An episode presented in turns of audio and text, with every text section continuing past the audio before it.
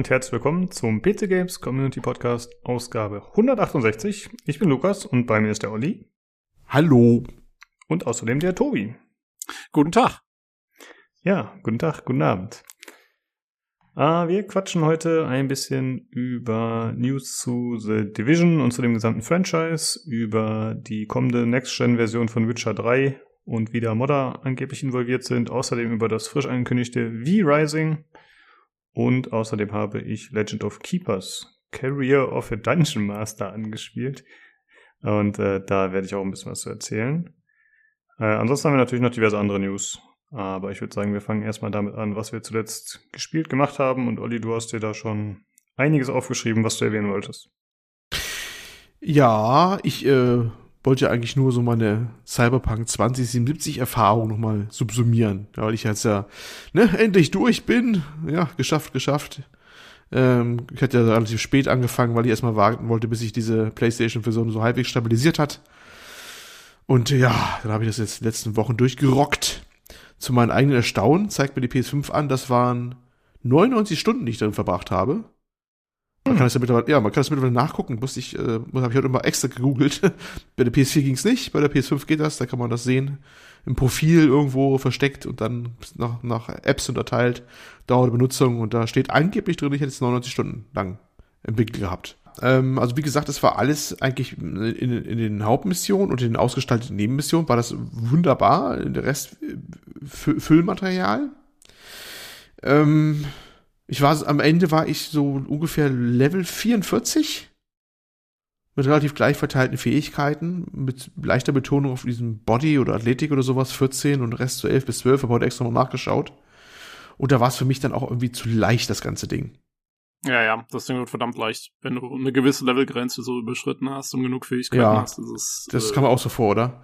Ja. Ich muss auch gestehen, ich habe mich dann auch so eher so durchgemordet. Also das ist, ich, ich habe es hin und wieder auch mal versucht zu schleichen oder sowas, aber das erstmal A, es ist irgendwie ineffizient, weil wenn du erst eine Stärke erreicht hast, dann bist du eigentlich schneller, dich da einmal ne, durch, durch zu killen durch irgendein Level als alles andere. Ja, aber selbst das Schleichen wird super einfach dann.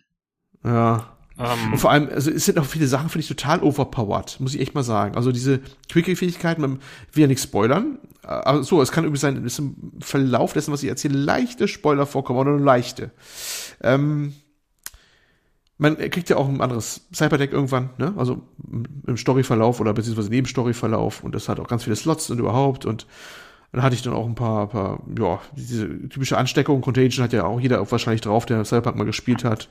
Und diesen, diesen, äh, wie heißt da da, Schock oder Elektroschock, die Funktion, die man auch reinhacken kann.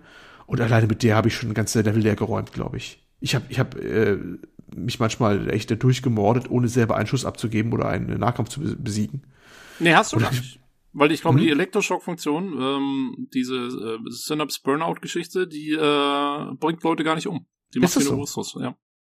Hätte man wissen müssen für manche der Cyber. Äh, du bist, du bist ungewollt pazifistisch durch dieses Spiel gegangen. Na, ich glaube nicht wirklich. nee, aber es war wirklich so, es war eigentlich, äh, eigentlich viel zu mächtig irgendwie. Gefühlt zu einfach, wie, wie wir schon sagten. Ich glaube, man kann aber auch an der Schwierigkeitsgrad einstellen, ne? Ich habe ich habe nur auf normal gemacht. Ich im Rückblick mal fast ja, höher drehen man sollen. Man kann den umstellen, während ja, ja, ja.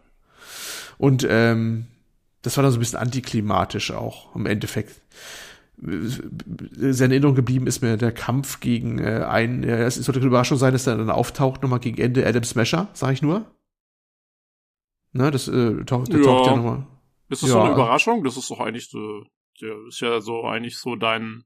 Ist, wie sage ich ja, das ist keine Überraschung, dass der auftaucht, falls einer sagt, so. dass Spoiler jetzt ist, weil das ist, ja.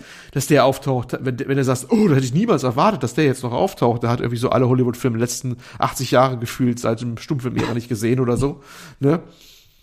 Und der war bei mir völlig neben der Spur. Also der, der, der tauchte dann halt auf. Dann hatte ich ihn schon ein bisschen behagt und einmal so, so ein Elektroschock-Ding-Heck äh, verpasst, weil ich mir dachte, ja, wahrscheinlich empfindlich gegen, gegen äh, Elektro, ne? Weil, ne, wie so gefühlt 80, 90 Prozent ist er schon verseibert, der gute Mann. Und äh, ich hatte eigentlich sogar extra Ewigkeiten, schon Ewigkeiten vorher hatte ich immer eine Waffe, mein umfangreichen Inventar, mindestens eine Waffe, die eigentlich Elektroschaden macht, aber die habe ich gar nicht gebraucht. Ich habe einfach mit meiner, was ich da, meine Lieblingswaffe gerade aktuell war, es war eine Pistole mit abstrusen Damage, die ich irgendwo mal gefunden hatte. Keine Ahnung, wo die herkam. Mit irgendwie, weiß ich, ich glaube 900er Schaden, äh, 75 Crit und äh, Wahrscheinlichkeit und, und 150 Critical Damage äh, drauf plus und 2,5 mal äh, Headshot-Multiplikator. Keine Ahnung, wo, wo das Ding rumlag. Und da hat, hatte ich zwei, dreimal auf ihn gefeuert, ihn zweimal gehackt und er rannte dazu auch noch im ganzen Level, wo das dann war, die Aktion im Kreis, wie auf einer Tatanbahn und wollte nicht zu mir und ich bin hinterhergelaufen, so nach dem Motto, bleib stehen, ich will dich umbringen. Ne? Und dann war das auch vorbei. Also oh. ganz seltsam. Das war wie so eine, wie ein KI-Totalaussetzer. Ich meine. das hat das Spiel eh mal so ein paar Mal, so ein KI-Totalaussetzer. Ja, ich meine, hast du, ähm, du hast ja dann wahrscheinlich auch viele von den Nebensachen schon gemacht, ne? auch von den Füllersachen. Hast du ja, alle klar. Autos gekauft? Nein, das habe ich nicht getan. Das habe ich deswegen nicht getan, weil das Fahren mit diesem Spiel immer noch, finde ich, beschissen umgesetzt ist. Es, ja. äh, es ist gerade so notdürftig, wie es jetzt funktioniert, aber ähm, es macht nicht wirklich Spaß, aus, aus einer Vielzahl von Gründen. Erstmal ist die Fahrphysik für einen Eimer. Äh, je nach Auto neigen die oder Fahrzeug neigen die ähm, letzten Bremsen zu überbremsen, wo du gar keinen Sinn mehr machen müsst, dass die dann noch voll ins Slide gehen oder sowas, ja. Das ganze Fahrgefühl ist ziemlich affig. Und ähm, so wunderschön, die auch teilweise Mühe gegeben haben, auch die Innenräume zu gestalten. Das macht aber keinen Spaß, wenn du beim Auto nicht richtig rausgucken kannst aus dem Auto, dass du nichts siehst fast beim Fahren, weil das daran sie nicht gedacht haben. Oder irgendwie ein Helligkeitsunterschied ist und dann wollen sie so einen HDR-Effekt machen und dann ist draußen oder draußen zu hell und äh, das Cockpit ist dann abgedunkelt und so ein Scheiß und ach, ist alles ganz schlimm. Das sind auch Sachen, die mich ein bisschen wütend machen. Und da habe ich gesagt, ja, da brauche ich auch kein Auto. Das ist alles ich bin so, auch nur äh, Third Person gefahren. Ähm, ja, ich auch fast. Aber, das andere ja. war nicht, war nicht zu, war nicht zu handeln irgendwie. Also die, die Patches haben das dann auch nicht großartig besser gemacht bisher. Okay. Also zumindest nicht auf der PlayStation-Version. Ja. Also es ist ein bisschen besser geworden, aber immer noch nicht entscheidend. Ne? Also ich finde vom, vom Fahren, was sie da auch großartig erzählt haben, äh, hätten sie mal deutlich mehr Aufwand machen müssen oder jemand mal fragen müssen, der sich auskennt mit halbwegs Fahrphysik, das was irgendwie in ein Spiel reinkriegt, weil das, das war nix. Aber äh, das größte Ärgernis beim Fahren ist ja was ganz anderes, nämlich Tobi, du weißt es. Die Minimap. Die äh, unsägliche, die unsägliche Minimap die, wo du immer, wirklich immer zu spät siehst, wenn du abbiegen sollst, ne? Wenn du halbwegs mal zügig durch die Gegend fahren willst. Dass sie das nach einem halben Jahr nicht irgendwas gemacht haben, dass das besser wird, das ist, will mir nicht in den Schädel rein. Das hätte für nach meinem äh, Dafürhalten eigentlich schon äh, lange, lange, lange im Vorfeld, also wirklich schon beim, beim Testen auffallen und beseitigt werden müssen, weil das, das geht so wirklich so gar nicht, ne? Aber so ist das ganze Spiel halt. Es fühlt sich so ein bisschen an wie, ähm, das hätte noch ein Jahr gebraucht, locker, so, ne? Finde ich. Ja. Und ganz viel, ganz viel, ganz, ganz viel war keine Zeit. So, ne?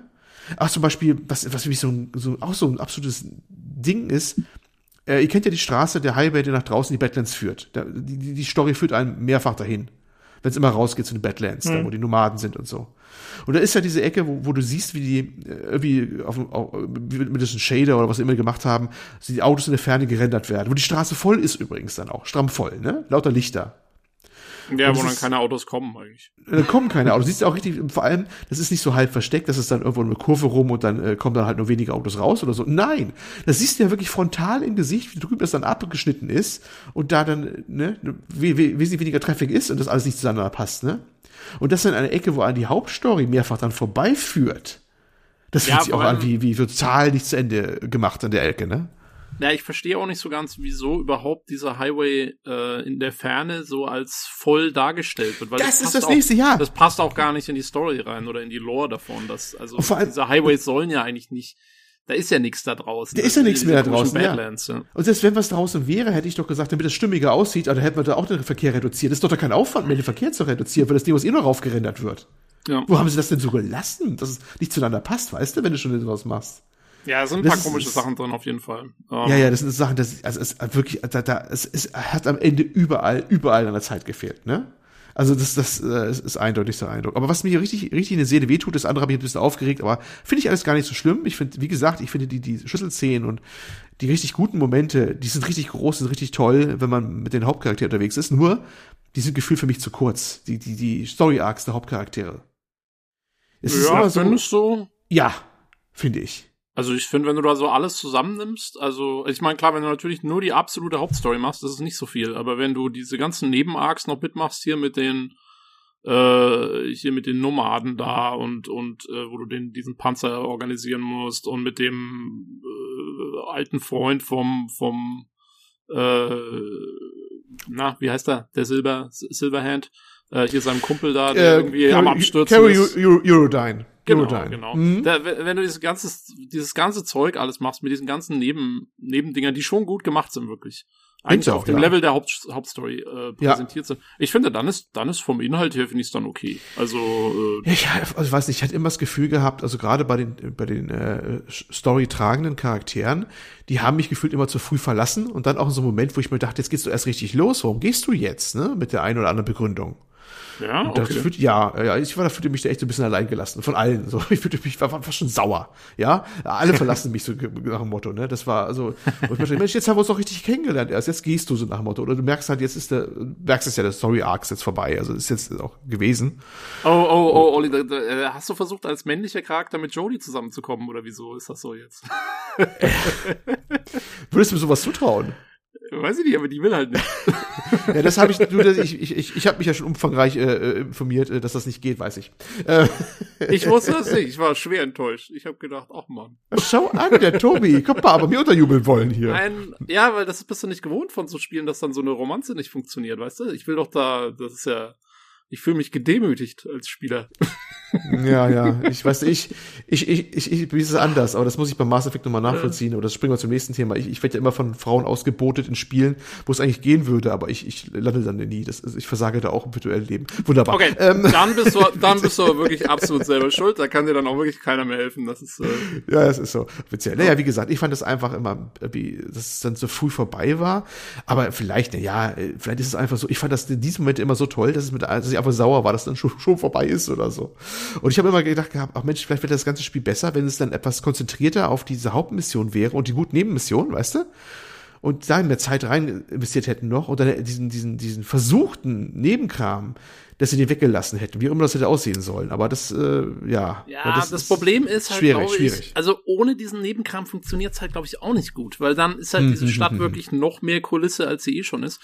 Ja, Und ja, ähm, ja. dann, dann kommst du in dieses Problem rein, dass, dass du zu nah an sowas wie einem GTA eigentlich dran bist, vom, vom, vom Design her, von deiner ganzen Welt her, von dem, was du versuchst, dem Spieler zu verkaufen.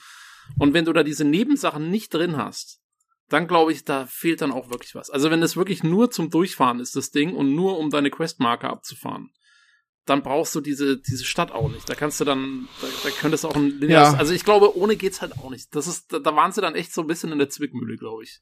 Ja, das glaube ich auch. Aber da haben sie wahrscheinlich gemerkt, auf das Niveau, was sie haben wollten, konnten sie es auch nicht machen. Ja. Ähm, weil sie auch noch, ich weiß noch, wie sie erzählt haben, äh, wo es hieß, ja, die Map ist zwar kleiner als in Witcher 3, aber mehr vertikaler. Und wo hast du da was Vertikales? Ne? Du steigst manchmal in einen Aufzug ein, der dann äh, nur die Buttons freigeschaltet hat, die für die Story dann dementsprechend Sinn machen. Das vor, vor wird übrigens der Punkt gar nicht freigeschaltet auf dem Button. Das ist halt, aber habe es richtig sehen können, wie dann schlagartig der, der Button freigeschaltet worden ist, sogar im Mhm. Aufzug. Ne? Nee, Ja. da muss ich klar widersprechen. Ich Oh, finde, es oh. gibt auch viele Sachen, wo man vertikal spielen kann. Vielleicht sind das nicht irgendwie äh, krass ausmodellierte Fahrstühle oder Treppen, die irgendwo hochführen, aber eigentlich habe ich mich die ganze Zeit mit diesen Sprungoptionen dann über die Dächer hinweg bewegt und so. Und ich habe das im Podcast, glaube ich, auch erwähnt. Und ich fand es auch ziemlich cool.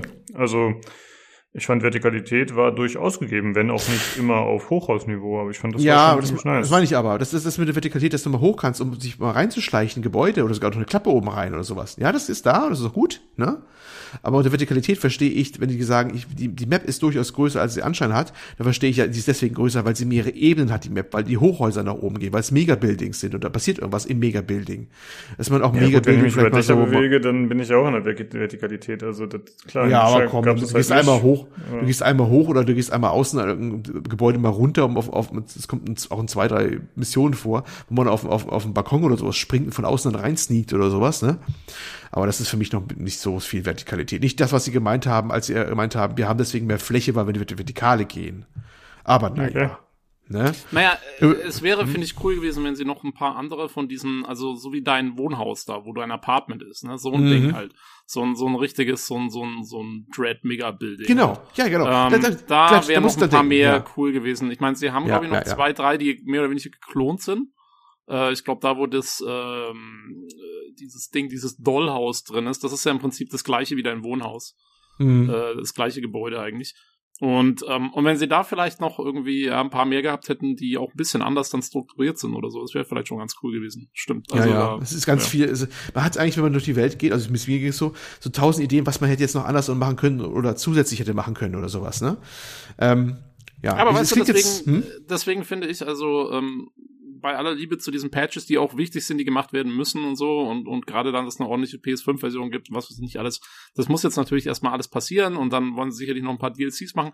Aber ganz ehrlich, ich bin eigentlich schon auch irgendwie so ein bisschen dafür, dass sie eher früher als später mit einem Cyberpunk 2 anfangen. Genau. Weil es könnte nämlich so laufen wie bei Ubisofts Assassin's Creed zum Beispiel, ähm, wo der erste Teil so ein bisschen so ein Versuchsballon auch ist, ja, wo auch viele ja. Fehler noch gemacht werden und so. Und vielleicht beim zweiten Teil haben sie es dann besser drauf und, und wissen auch ein bisschen mehr, worauf sie sich konzentrieren müssen und so. Und ich könnte mir vorstellen, dass wenn die die Chance bekommen, einen Cyberpunk 2 zu machen, ähm, wo die Leute nicht gleich sagen, äh, Cyberpunk 1 war so scheiße, ähm, lass mal, ähm, das hoffe ich nicht, dass das passiert, sondern dass sie da nochmal in die Vollen gehen können und wirklich was nochmal draus machen können. Das ist schon cool. Ja, mhm. also erstmal, das, das eigentlich, das wollte ich mich zum Abschluss eigentlich sagen, aber ich ziehe gerne vor. Das glaube ich nämlich auch, dass sie machen. Das passt nämlich auch wunderbar in die Narrative, dass sie jetzt gesagt haben, sie wollen zwei ähm, AAA-Spiele gleichzeitig entwickeln können, ne? Mit dem, nach der Studio-Umgruppierung oder was sie vorhaben und, und ähm, umdesignen. Und da vermute ich fast, dass das ein Witcher 4 wird und ein neuer Cyberpunk-Teil. Fast schon. Einmal ein Witcher-Teil, weil eine Fantasy-Sparte zu bleiben oder irgendein Ableger aus der Witcher, was immer sie auch denken da. Und das um die, um die Klientel und vielleicht auch so Third-Person-mäßig, weil die Leute für zufriedenzustellen, dass sie da vielleicht was weitermachen. Und die Cyberpunk-Reihe weiter, äh, weiterentwickeln. Das könnte ich mir sehr gut vorstellen, dass sie das vorhaben. Ich finde, man muss auch nicht unbedingt den Assassin's Creed-Vergleich heranziehen, weil man hat ja das bei The Witcher auch gesehen. Ich meine, das war natürlich auch eine Progression im Sinne der äh, finanziellen Mittel und dann Möglichkeiten, die sie hatten, aber das haben sie auch äh, einfach nach und nach ausgebaut und optimiert, ne? Ja, das stimmt, ja. wo man sagen muss, dass sie beim Witcher, finde ich, ein etwas glücklicheres Händchen hatten, ähm, sich nicht zu übernehmen in den jeweiligen Teilen. Also hm. der dritte Teil ist ja dann erst der Open-World-Teil. Vorher waren es relativ lineare Spiele und, ähm, und die waren schon, fand ich, da haben sie nie diesen Fehler gemacht. Ich meine, die waren auch immer verbuggt und so. Ähm, aber sie haben nie diesen Fehler gemacht, den sie bei Cyberpunk gemacht haben, sich da zu viel aufzubürden äh, beim Witcher. Mhm. Also ähm, das war noch mal ein bisschen anders. Aber da, ja, wie du sagst, da hat man halt den einfach die die die technische Progression des Studios gesehen, die da Absolut. hat und mehr konnte. Ja, ja. Aber ähm, so unglaublich negativ, dass es vielleicht auch alles klingt. Ähm, trotzdem war ich auf eine andere Art und Weise schwer begeistert. Ich meine, es, es ist immer ein bisschen ambivalent, wenn man sagt, ja, das ist schlecht, das ist schlecht, und dann sagt man, ja, war 99 Stunden drin. Ähm, hat ja einen Grund gehabt, warum ich es war, ne? Weil äh, da, wo es brilliert hat, fand ich fand ich dann auch richtig genial. Und meine Screenshot-Taste hat geglüht. Ich umsonst habe ich heute noch mal im Discord irgendwie da, weiß nicht wie viele Bilder abgekippt im Cyberpunk-Kanal, ne? Weil ich meine gesammelten Werke dann noch mal rausgehauen habe. Weil äh, diese diese Schlüsselszenen, wenn da was war, da kommt man, da waren solche Szenen dabei oder wenn man irgendwo lang ging oder so, das sah manchmal so genial aus. Das, das habe ich immer gleich wieder versöhnt, ne? Und dachte mir, ah, davon mehr so nach dem Motto, ne? Das ist immer toll. ja. Und es waren ja auch, es waren ja auch Quests drinnen, ne? Also ich will ja nicht spoilern, aber manche Sachen waren ja auch wilde Erlebnisse. Also, wow. Ich sag ja, nur, wirklich, wirklich tolle Sachen. Ich meine, ähm, der Typ in der Kreuz sah ich nur, ne? Wenn er weiß, ja, was ja. ich meine. Alter ja, Falter. Das hatte ich sogar auch auf Discord gepostet, äh, nachdem ich es gespielt hatte, weil es mich auch äh, ziemlich geflasht hat. Das war eine geile Quest, ja. Ja, ja. Und das sind so welche Gefühl für die Ewigkeit. Die bleiben hängen. Ne, man erinnert sich ja mal an die paar Sachen, die dann, oder an die Sachen, die herausragend waren. Und äh, das. Und ich, ja, ich war andere Weise, bin ich eigentlich schon darauf heiß, einen neuen Durchgang mal zu starten, aber da warte ich dann echt mit, na gut, DLCs müssen irgendwie rauskommen und dann in der, hier in der Next-Gen-Version, also auf den, ne, Konsole nochmal in, nochmal in, nochmal in schick sozusagen. Und mal sehen, was sie dann noch alles gemacht haben. Und da bin ich schon mal gespannt, da einzutauchen. Und dann vielleicht hört man irgendwas schon was, ob sie was vorhaben, mal einen neuen Teil zu machen. Ja, damit haben wir eigentlich schon gefühlt wieder viel zu lange über Cyberpunk gesprochen, wo das Thema eigentlich schon gefühlt für alle anderen in der Welt durch ist. Aber das wollte ich nochmal von der Brust haben, ja, irgendwie nochmal. Okay. Ja. ja. Ja, das war so meine Erlebnisse. Ja. Und es war sehr bewegend am Ende, Schluchz. Nun ja. äh, ja, ich fand's auch. Also da waren einfach viele tolle Sachen dabei, viele tolle Charaktere, tolle Szenen. War schon außergewöhnlich in der Hinsicht. Ähm, der Sterling hat das Ganze auch durchgespielt und hat auf dem Discord relativ viel dazu geschrieben. Und äh, wenn ich das hier gerade richtig sehe, hat er gespielt 118 Stunden einen Durchgang. Er hat dann noch ein bisschen andere Enden und so ausprobiert, aber er hat also noch ein bisschen länger gegrindet. Also was ähnliches habe ich auch. Ich, hab, ich bin, glaube ich, sogar auch bei 125 oder so. Ich habe allerdings tatsächlich auch alles gemacht. Ich habe alle Autos gekauft, ich habe jede Nebenquest gemacht. jeden Bullshit-Füller ähm, und dann kommt man schon auf ordentliche Zahlen. Ja, ich habe 85 Stunden, aber ich habe auch einige Nebenquests nicht geschafft. Äh, die mit Judy habe ich zum Beispiel nicht gemacht, die mit Panem habe ich gemacht dagegen. Und die mit dem Kreuz zum Beispiel habe ich auch nicht gemacht, habe jetzt auch schon mehrfach gehört, dass sie super sein soll. Aber ich wollte es ja. für den Podcast damals durchkriegen und dann habe ich halt äh, das ist ein paar Sachen so Punkt, liegen lassen dass die hm. manchmal so so random kommen, die kommen irgendwie dann später, äh, die nach Zeit, gefühlt Zeitablauf oder sowas, ne? Die manche der Nebenquests, der guten Nebenquests übrigens. Und du weißt nie, wann die kommen so richtig. Also es sei denn natürlich, man könnte es nachlesen und wenn man es nicht macht, dann weiß man es nicht. Und dann hat man immer Angst, man verpasst was. Dann macht man so ganze lange Zeit so Füllerdinger, bis dann irgendwie das mal weitergeht oder was Neues kommt. Aber du weißt ja nicht wirklich, wann ist ja noch was Gutes irgendwo, ne? Das ist immer so ein bisschen blöd, finde ich. Weil das ist ja echt. Ich gehe davon aus, dass die alle getriggert werden wenn du das Spiel durchspielst? Oder nee. meinst du, da gibt es irgendwelche Limitierungen? Also ich, ich hatte ja schon mal, ich hatte ja schon mal das, Point of No Return angetriggert und da äh, war ich ja schon in, in der Ecke drin, wo die nicht mehr gekommen wären. Ah, okay. Hm. Und ja, die kommen dann definitiv auch nicht mehr. Es gibt sehr komplexe Trigger für die Quests teilweise, wo du auch äh, vorher die richtigen Dialogentscheidungen in anderen Quests treffen musst, damit es da weitergeht und so. Also du kannst auch durchweg Quests verpassen, weil du dich in einem Dialog irgendwie anders entschieden hast und so. Das gibt's mhm. durchweg auch. Ähm, und äh, und das mit diesem Anrufen, ja, das ist vor allen Dingen dann blöd. Also ich habe halt, äh, ich habe es tatsächlich auch so gemacht. Ich habe diese diesen ganzen Füller Nebenquests immer so abgearbeitet, wenn ich sowieso in so einem Gebiet war, dann habe ich alles in dem Gebiet fertig gemacht. Und dadurch war ich mit den Füllersachen schon lang vor dem Point of No Return fertig und habe dann erst im Internet zum Beispiel dann irgendwie auch mal nachgelesen, dass es noch eine Questreihe gibt mit diesem äh, Aerodyne-Typen da. Und der zum Beispiel, der muss sich auch, der ruft dich ständig an. Das geht ewig. Deswegen sage deswegen wundert es mich, Olli, dass du sagst, du findest, man hat nicht genug mit diesen Charakteren zu tun, weil da gibt's ja ungefähr 18 Phasen oder so. Keine Ahnung, also so viele nicht, aber äh, der hat so tierisch viele Phasen und für jede muss er dich wieder anrufen und dann war es tatsächlich so, dass ich dann in-game irgendwie warten musste und so, bis das getriggert ist und war dann ganz komisch ähm, bei mir am Ende. Aber war ich auch selber schuld, weil ich halt so, sagen wir mal, Completionist-mäßig da vorgegangen bin. Ja, weil Completionist ist das echt so ein Ding. Das ist ja. Ja. Ich habe übrigens gerade nochmal nachgeschaut. Ich habe tatsächlich 162 Stunden auf der Uhr. Also, man kann sich dafür ausgaben. Ja, man kann da auf jeden Fall viel Zeit reinstecken. Das stimmt.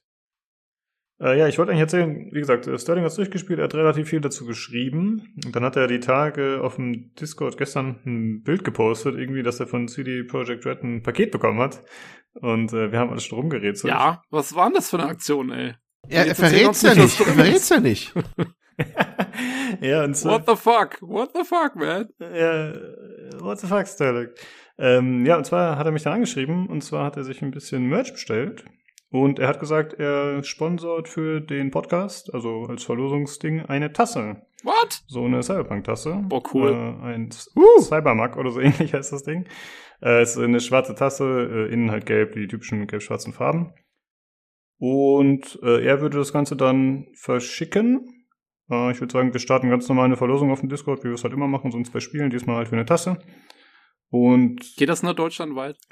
ja, gut, er, Wie weit schickt er das? Naja, er könnte es jetzt zu den Eltern schicken sonst. Aber er hat auf jeden Fall ähm, ausdrücklich gesagt, dass er, dass wir auch teilnehmen dürfen, was nice ist. Werde ich auf jeden Fall machen. Und er hat mir schon geschrieben, er hat sich die Tasse extra zweimal geholt, damit er die auch einmal hat. Und ja, sehr cool. Okay, in dem Fall äh, nehme ich alles zurück, behaupte das Gegenteil. Äh, wenn das so ist, dann hat er natürlich das volle Recht, äh, erstmal noch die Spannung aufrechtzuerhalten und nicht zu sagen, was in der Box ist. Genau. Ja. Nice. Ja, ich, ich hatte erst diese, diese, diese, ich fand die Variante gut, die wir auch gerätselt hatten, ein Triss Marigold Erotikkalender. das, ähm, weil den gibt's, ne? Den haben die mal gemacht. Deswegen habe ich das geschrieben, weil den, das ist keine Erfindung von mir oder so. Den, den hat CD Projekt äh, gemacht damals. Oh. oh. ja. Also ich weiß nicht, ob es noch eine 2021-Version gibt. Verlosung. Ich dachte. ja, die hatten da irgendwie so ein Model, die war dann auch irgendwie im Playboy oder so, glaube ich, damals. Und äh, da haben die auch mal so einen Kalender gemacht. Deswegen oh, heute, heute mein, nicht, mein mehr, nicht mehr politisch korrekt wahrscheinlich. Heute darfst du es nicht mehr machen. Nee, aber das, äh, aber äh, coole Sache mit der Tasse, ne? Jo. Ja, ja genau. Respekt. Respekt. Vielen Dank. Genau, Dankeschön. Äh, ich würde sagen, wir starten die Verlosung, damit es eine Überraschung bleibt, irgendwie, wenn die Folge rausgekommen ist sagen wir einfach mal so, ab Veröffentlichung der Folge läuft das Ganze zehn Tage oder so etwa. Wenn man dann teilnehmen will, wie immer, Verlosungschannel auf dem Discord. Nice.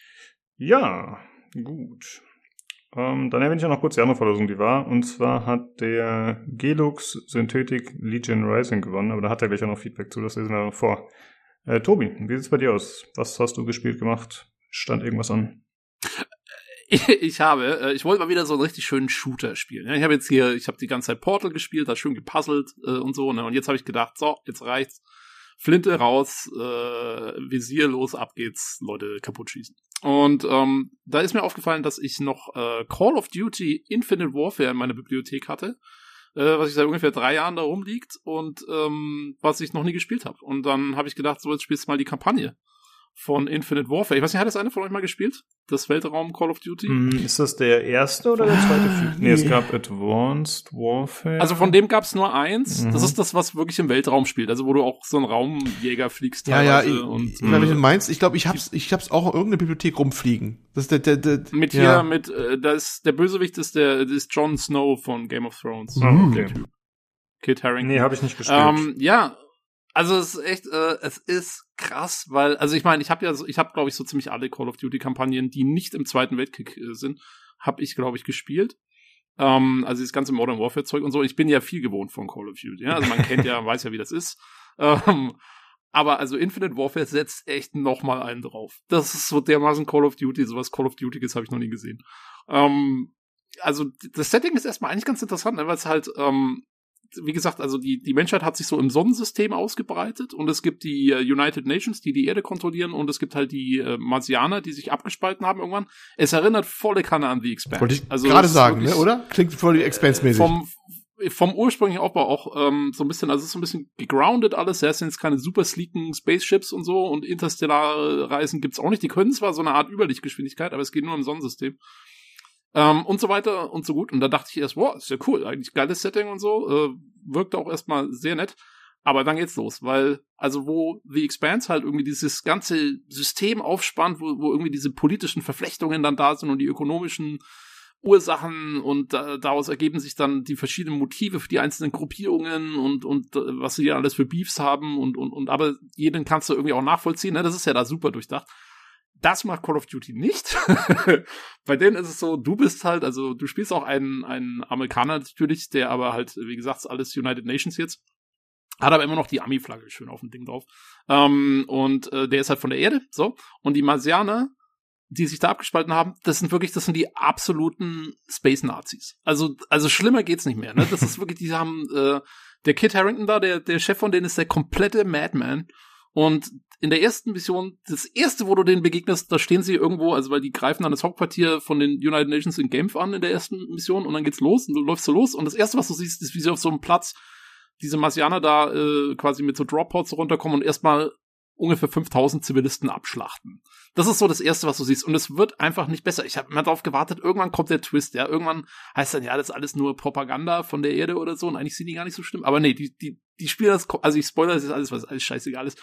Die spielen das komplett straight durch. Diese, äh, du bist der Gute, die sind die Bösen und zwar so richtig. Ähm, damit du auch ja keine Gewissensbisse haben musst, wenn du die da in Hundertschaften dann selber abschießt. Ähm, aber, also das, ist- das ist so komplett Klischee, dumm, dreist, einfach nur blöde. ähm, und dann kommt noch dazu, dass die, ähm, also du bist dann auf so einem Schiff da unterwegs und mit deinen, also du bist Teil der Navy, äh, hast aber auch mit Marines zu tun dann und so.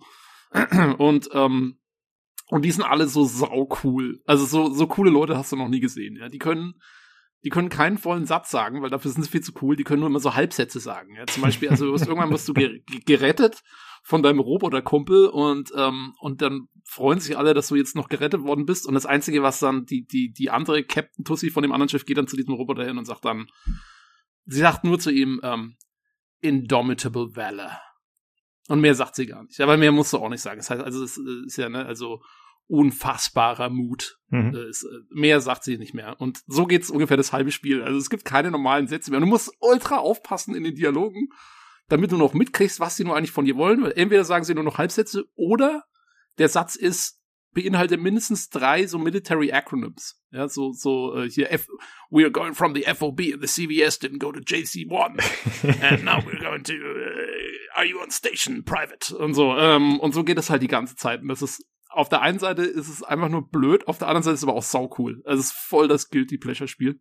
Weil du willst eigentlich, also sie sind schon alle so dermaßen heroisch, dass du, dass du eigentlich nur salutieren willst die ganze Zeit. Ah, tatsächlich eine Frage. Ähm, Wenn die die ganze Zeit nur so Halbsätze benutzen und die ganze Zeit mit Abkürzungen um sich schmeißen, bedeutet das auch, dass die Story viel schneller rübergebracht wird. Also, weil im Grunde ist es dann so für Leute wie mich, die keine Lust haben, sich die ganze Story reinzuziehen, sondern die halt sagen, okay, ich will eigentlich nur rumschießen und ich muss äh, schnell weitermachen und dann halt quasi, dass man versucht, so viel Story wie möglich so komprimiert rüberzubringen. Ja, jein, also es geht schon. Ähm, also sie haben schon so ein bisschen Story da drin, man kann dem Ganzen auch relativ gut folgen und es gibt relativ viele so Cutscenes und, und Zwischensachen und du bist auch du kannst jetzt so ein bisschen aussuchen, weil du bist zwischen den Missionen immer auf deinem Schiff da unterwegs und hast auch die Captain's Cabin dann da für dich und da kannst du auch Hintergrundinformationen noch nachlesen, wenn du willst und so. Da haben sie eigentlich relativ viel gemacht, gerade für ein Call of Duty.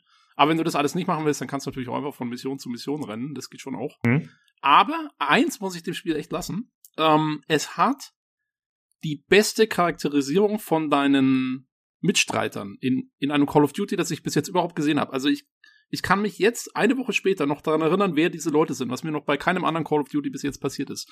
Also du hast diesen, diesen Roboter dabei, der äh, so eine saukoole, sarkastische Persönlichkeit hat, der ist aber echt geil, der Ethan. Ähm, und dann hast du deine, deine äh, Second in Command da, deine, deine, das Mädel, mit dem, mit der du äh, quasi schon ewig da zusammenarbeitest und so, und die ist natürlich auch so gestanden, Military, bla bla bla.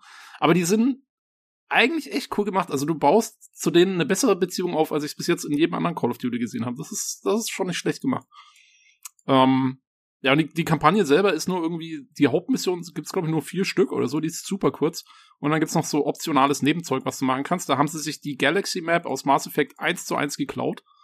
Äh, sogar mit den Planetenbeschreibungen, wo dann da steht, uh, the atmosphere consists of uh, oxygen and helium and the crust is, uh, I don't know, carbonite and whatnot. Ähm, das ist da alles exakt genauso umgesetzt und da kannst du dann deine Missionen aussuchen und so. Äh, ja, also ich fand's, ich weiß, ich bin total zwiegespalten. Auf der einen Seite hat's mir schon gut gefallen, war, war irgendwie schon cool für so ein paar Stunden. Auf der anderen Seite ist es einfach nur saudum. ähm, ich ich kenne das. das ich habe ja äh, dieses äh, Weltkrieg 2, das letzte, ne? Call of Duty durchgemacht, also dieses ja. eine Weltkrieg 2 Call of Duty durchgemacht, habe ich auch erzählt von in meinem Cast hier mal, ne? Und es ist echt, es ist Guilty Pleasure, ne? Es ist wirklich Guilty Pleasure. Die Handlung. Es ist wie Armageddon anschauen. Es, ne? Ja, es ist die Handlung äh, und die Logik und und und äh, ein paar Sachen, die kannst es, ich habe das Gefühl, man nimmt, man nimmt sein eigenes Gehör, klatscht es so gegen die Wohnzimmerwand und schmiert es einmal so breit und selbst dann merkst du noch, dass die Handlung völlig für den Arsch ist, was da gerade passiert, ja, ne? Aber man freut sich trotzdem. Aber dann bist du drinne und dann schreit, ja, Feuer von der rechten Flanke und sonst was und die Granaten heulen rein, es wird geschossen, die drehst die Stehanlage auf, unten drückst da vom Wohnzimmer fast die Tür aus, aus, aus der Dichtung, ne, wenn du oben zockst und denkst du, geil. ja, ja, genau so, genau so. Und äh, eine coole Sache hier ist noch, es ist visuell sehr abwechslungsreich, weil du halt immer auf anderen Planeten unterwegs bist. Also du bist ja dann, losgehend tut's auf der Erde, dann bist du irgendwann auf Titan unterwegs, hier dem Saturnmond, dann bist du irgendwo im Orbit vom Neptun, hast dann alles ist blau und so und dann bist du auf der Venus, auf irgendeinem Asteroiden und bist voll nah an der Sonne dran. Das, also die Grafik ist jetzt, ist ja Call of Duty, ist jetzt nicht der absolute Hammer, aber es ist super abwechslungsreich visuell. Ja, ja. Also das muss ich auch sagen, war nicht schlecht. Ist einfach, ist ja. immer die Kombination auch immer, die, auch wenn die Grafik vielleicht nicht immer die allerbeste ist, wo bei diesem äh, Weltkrieg 2 Ding, vielleicht gar nicht der Name war. Die hieß einfach World War 2, glaube ich, ne? Das Call of Duty ja. World War 2. Ähm, war gar nicht so schlecht von der, von den Gesichtern her und so. Aber es ist immer auch mit Akustik, ne? Haben meistens, also ich finde immer eine ziemlich geile mhm. Akustik, das haben sie immer drauf. Also dieses ganze Schlachtengewumse, das, das können sie, ne? Also das ist richtig soundtechnisch abgemixt haben, also wirklich so mitreißend. Ich habe es oft genug gehabt und gesagt, oh, na gut, eine kurze Call of Duty Runde zum nächsten Checkpoint mal eben spielen oder so.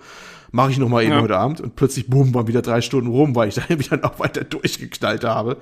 Ja, es ist, es ist ganz, ganz, ganz komisch. Man, man fühlt sich, es ist wie so einmal, einmal sich bei, beim Fastfood-Restaurant durchfressen, nachher fühlt sich irgendwie schlecht ja, dabei. Genau. Du fühlst dich schlecht genau dabei so. und denkst dir, oh geil, nächste Woche geh ich wieder hin. das ist, genau. ist ganz komisch, es ist ganz komisch. Und am besten sagst du, erzähl den Nachbarn nichts davon, keiner darf es wissen, aber ich habe das jetzt durchgezockt. ganz komisch. Jo. Also ich habe hm, mir, weiß ich nicht, so in den letzten fünf, sechs Jahren wahrscheinlich so drei Call of Duty Teile gekauft und ich habe die dann halt im Multiplayer vielleicht so 10 bis 30 Stunden jeweils gespielt. Und im Singleplayer habe ich es eigentlich nie durch die Kampagne geschafft, die ja eigentlich nur so fünf Stunden geht oder so. Weil es einfach, nee, man, das ist mir echt zu lahm. Äh, ja, man muss auch sagen, dass es, dass es spielerisch eigentlich einfach auch wirklich einfach kein gutes Spiel ist, weil es ist ja noch nicht mal irgendwie, ich finde, dieses Gameplay, dass du, du kannst ja nirgendwo mal so ein bisschen wenigstens taktisch vorgehen oder so, weil einfach so lange Gegner nachspawnen, bis du dann Ja, irgendwie nach na vorne ja. gerannt bist und dir diesen sicheren Coverpunkt gesucht hast, wo dann alle anderen deine KI-Kameraden dann nachrennen können. Ähm, das ist ein ganz komisches Gameplay. Ja, ja, also irgendwie finde ich auch Ich finde immer, das Ja. ist eigentlich, das ist, das ist, wenn wir immer von Casual-Spielen reden. Ich habe einmal habe ich mir gedacht gehabt, eigentlich ist Call of Duty das casualste Spiel der Welt im Singleplayer.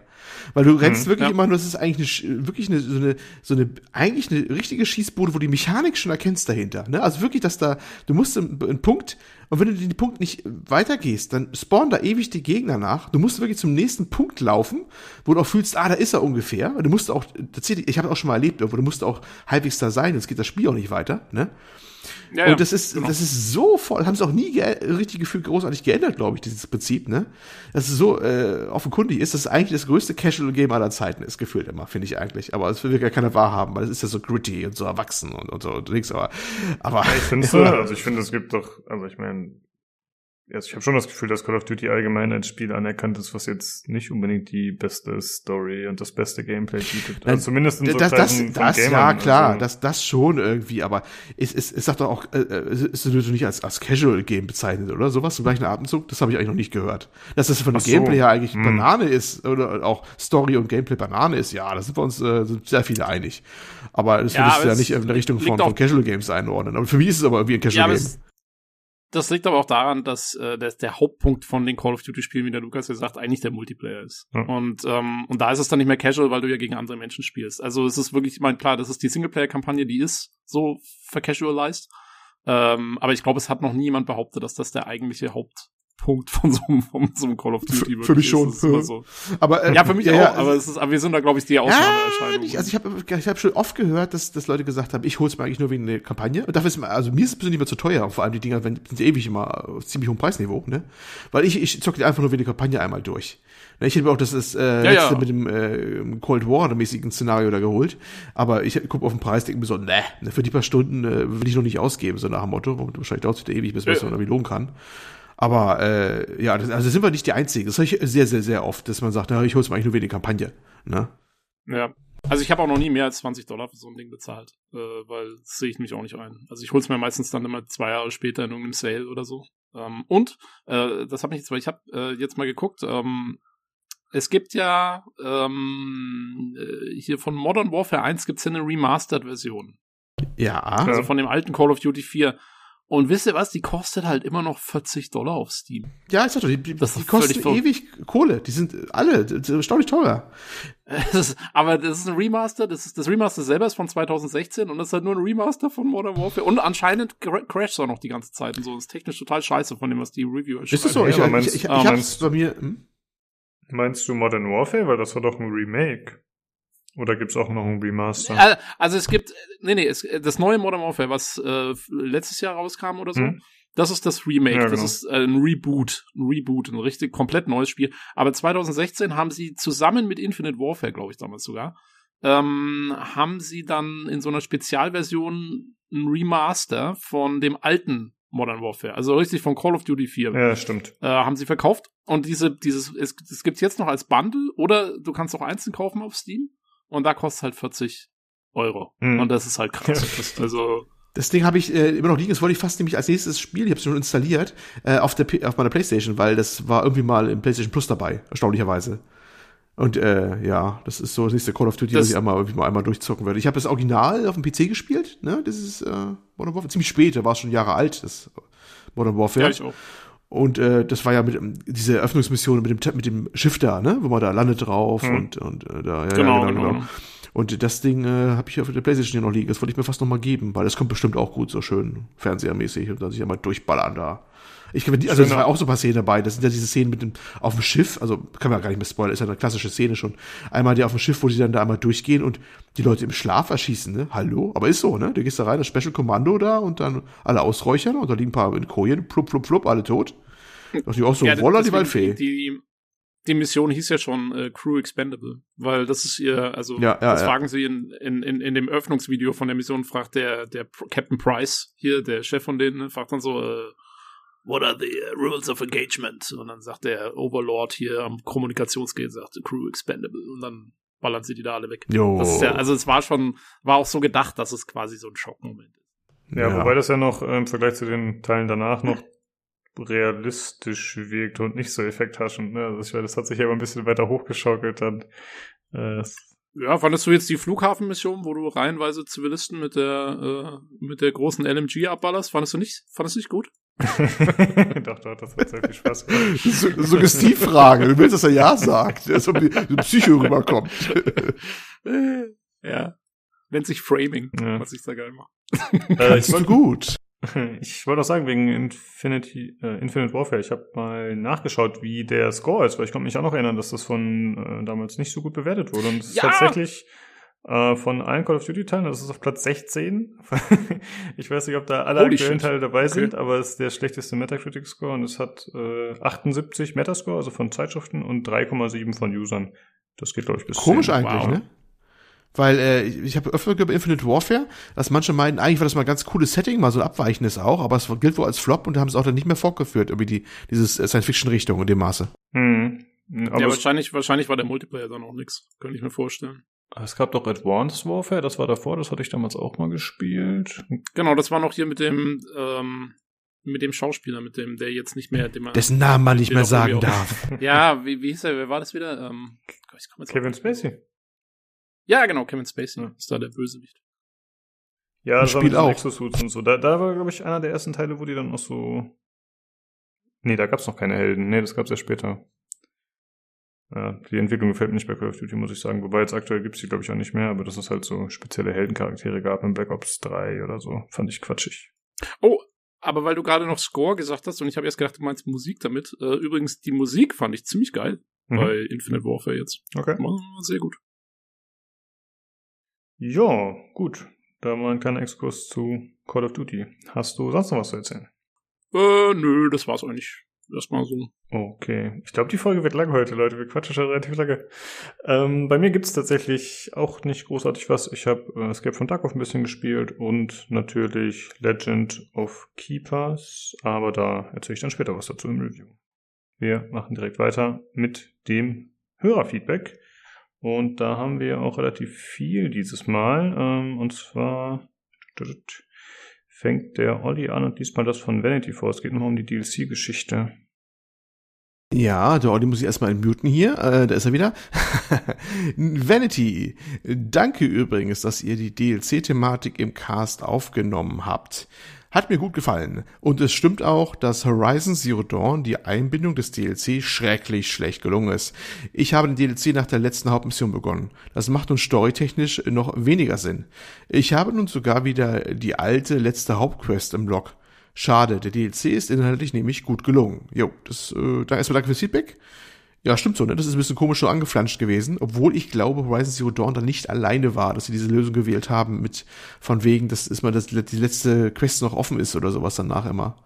Ist das nicht sogar bei Cyberpunk, haben wir gerade gesprochen, weil das ist nicht sogar das, das gleiche, auch wenn wir noch kein DLC haben, aber das bleibt auch Ja. so genauso stehen. Ja, das haben ziemlich viele gemacht. Ich glaube, äh, Dragon Age macht das auch immer so.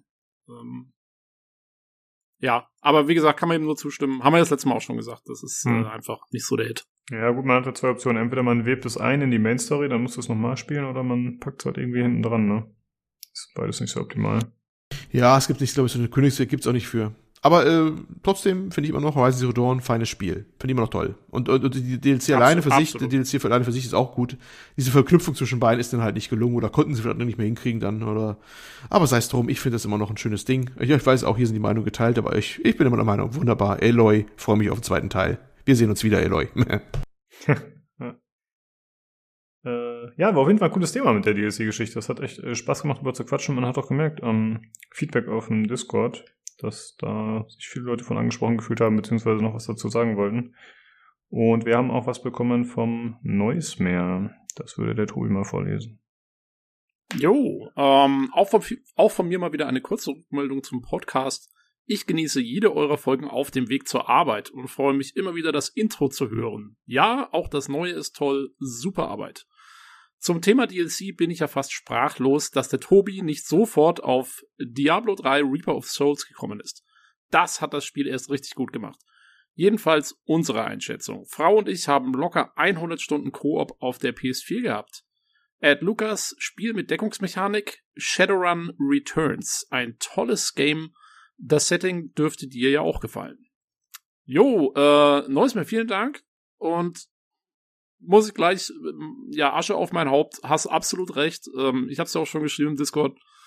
Hätte ich dran denken müssen natürlich äh, und stimme dir hundertprozentig zu. Äh, Reaper of Souls war, ist ein Muss für jeden Diablo-Spieler und äh, auf jeden Fall einer der DLCs, die wirklich das Hauptspiel äh, besser gemacht haben. Mir ist noch eingefallen, ähm, Gothic 2, die Nacht des Raben, ist zwar kein DLC, sondern ein Expansion Pack auch damals gewesen, aber war auch so eins, was sich extrem ins Hauptspiel eingebunden hat, das nochmal wirklich äh, aufgepusht und verbessert und verändert hat. Ähm, sollte man auch nicht mehr ohne spielen, auf jeden Fall. Hm. Wenn man es denn heute nochmal spielen will. ähm, ja. Mir ist tatsächlich im Nachhinein nichts mehr eingefallen an äh, DLCs, obwohl ich noch ein bisschen drüber nachgedacht habe. Da muss es ja noch deutlich mehr geben, die richtig cool sind. Olli, dir ist wahrscheinlich auch nichts mehr eingefallen, ne? Du, wir haben dich ja letztes Mal schon überfallen. Wahrscheinlich ist es jetzt wieder nee, das Gleiche. Nee, nee, nicht, nicht so wirklich. Ja. Äh, nee. Äh, ja, und bezüglich äh, Shadowrun Returns ist auf jeden Fall ein äh, cooler Vorschlag, neues mehr.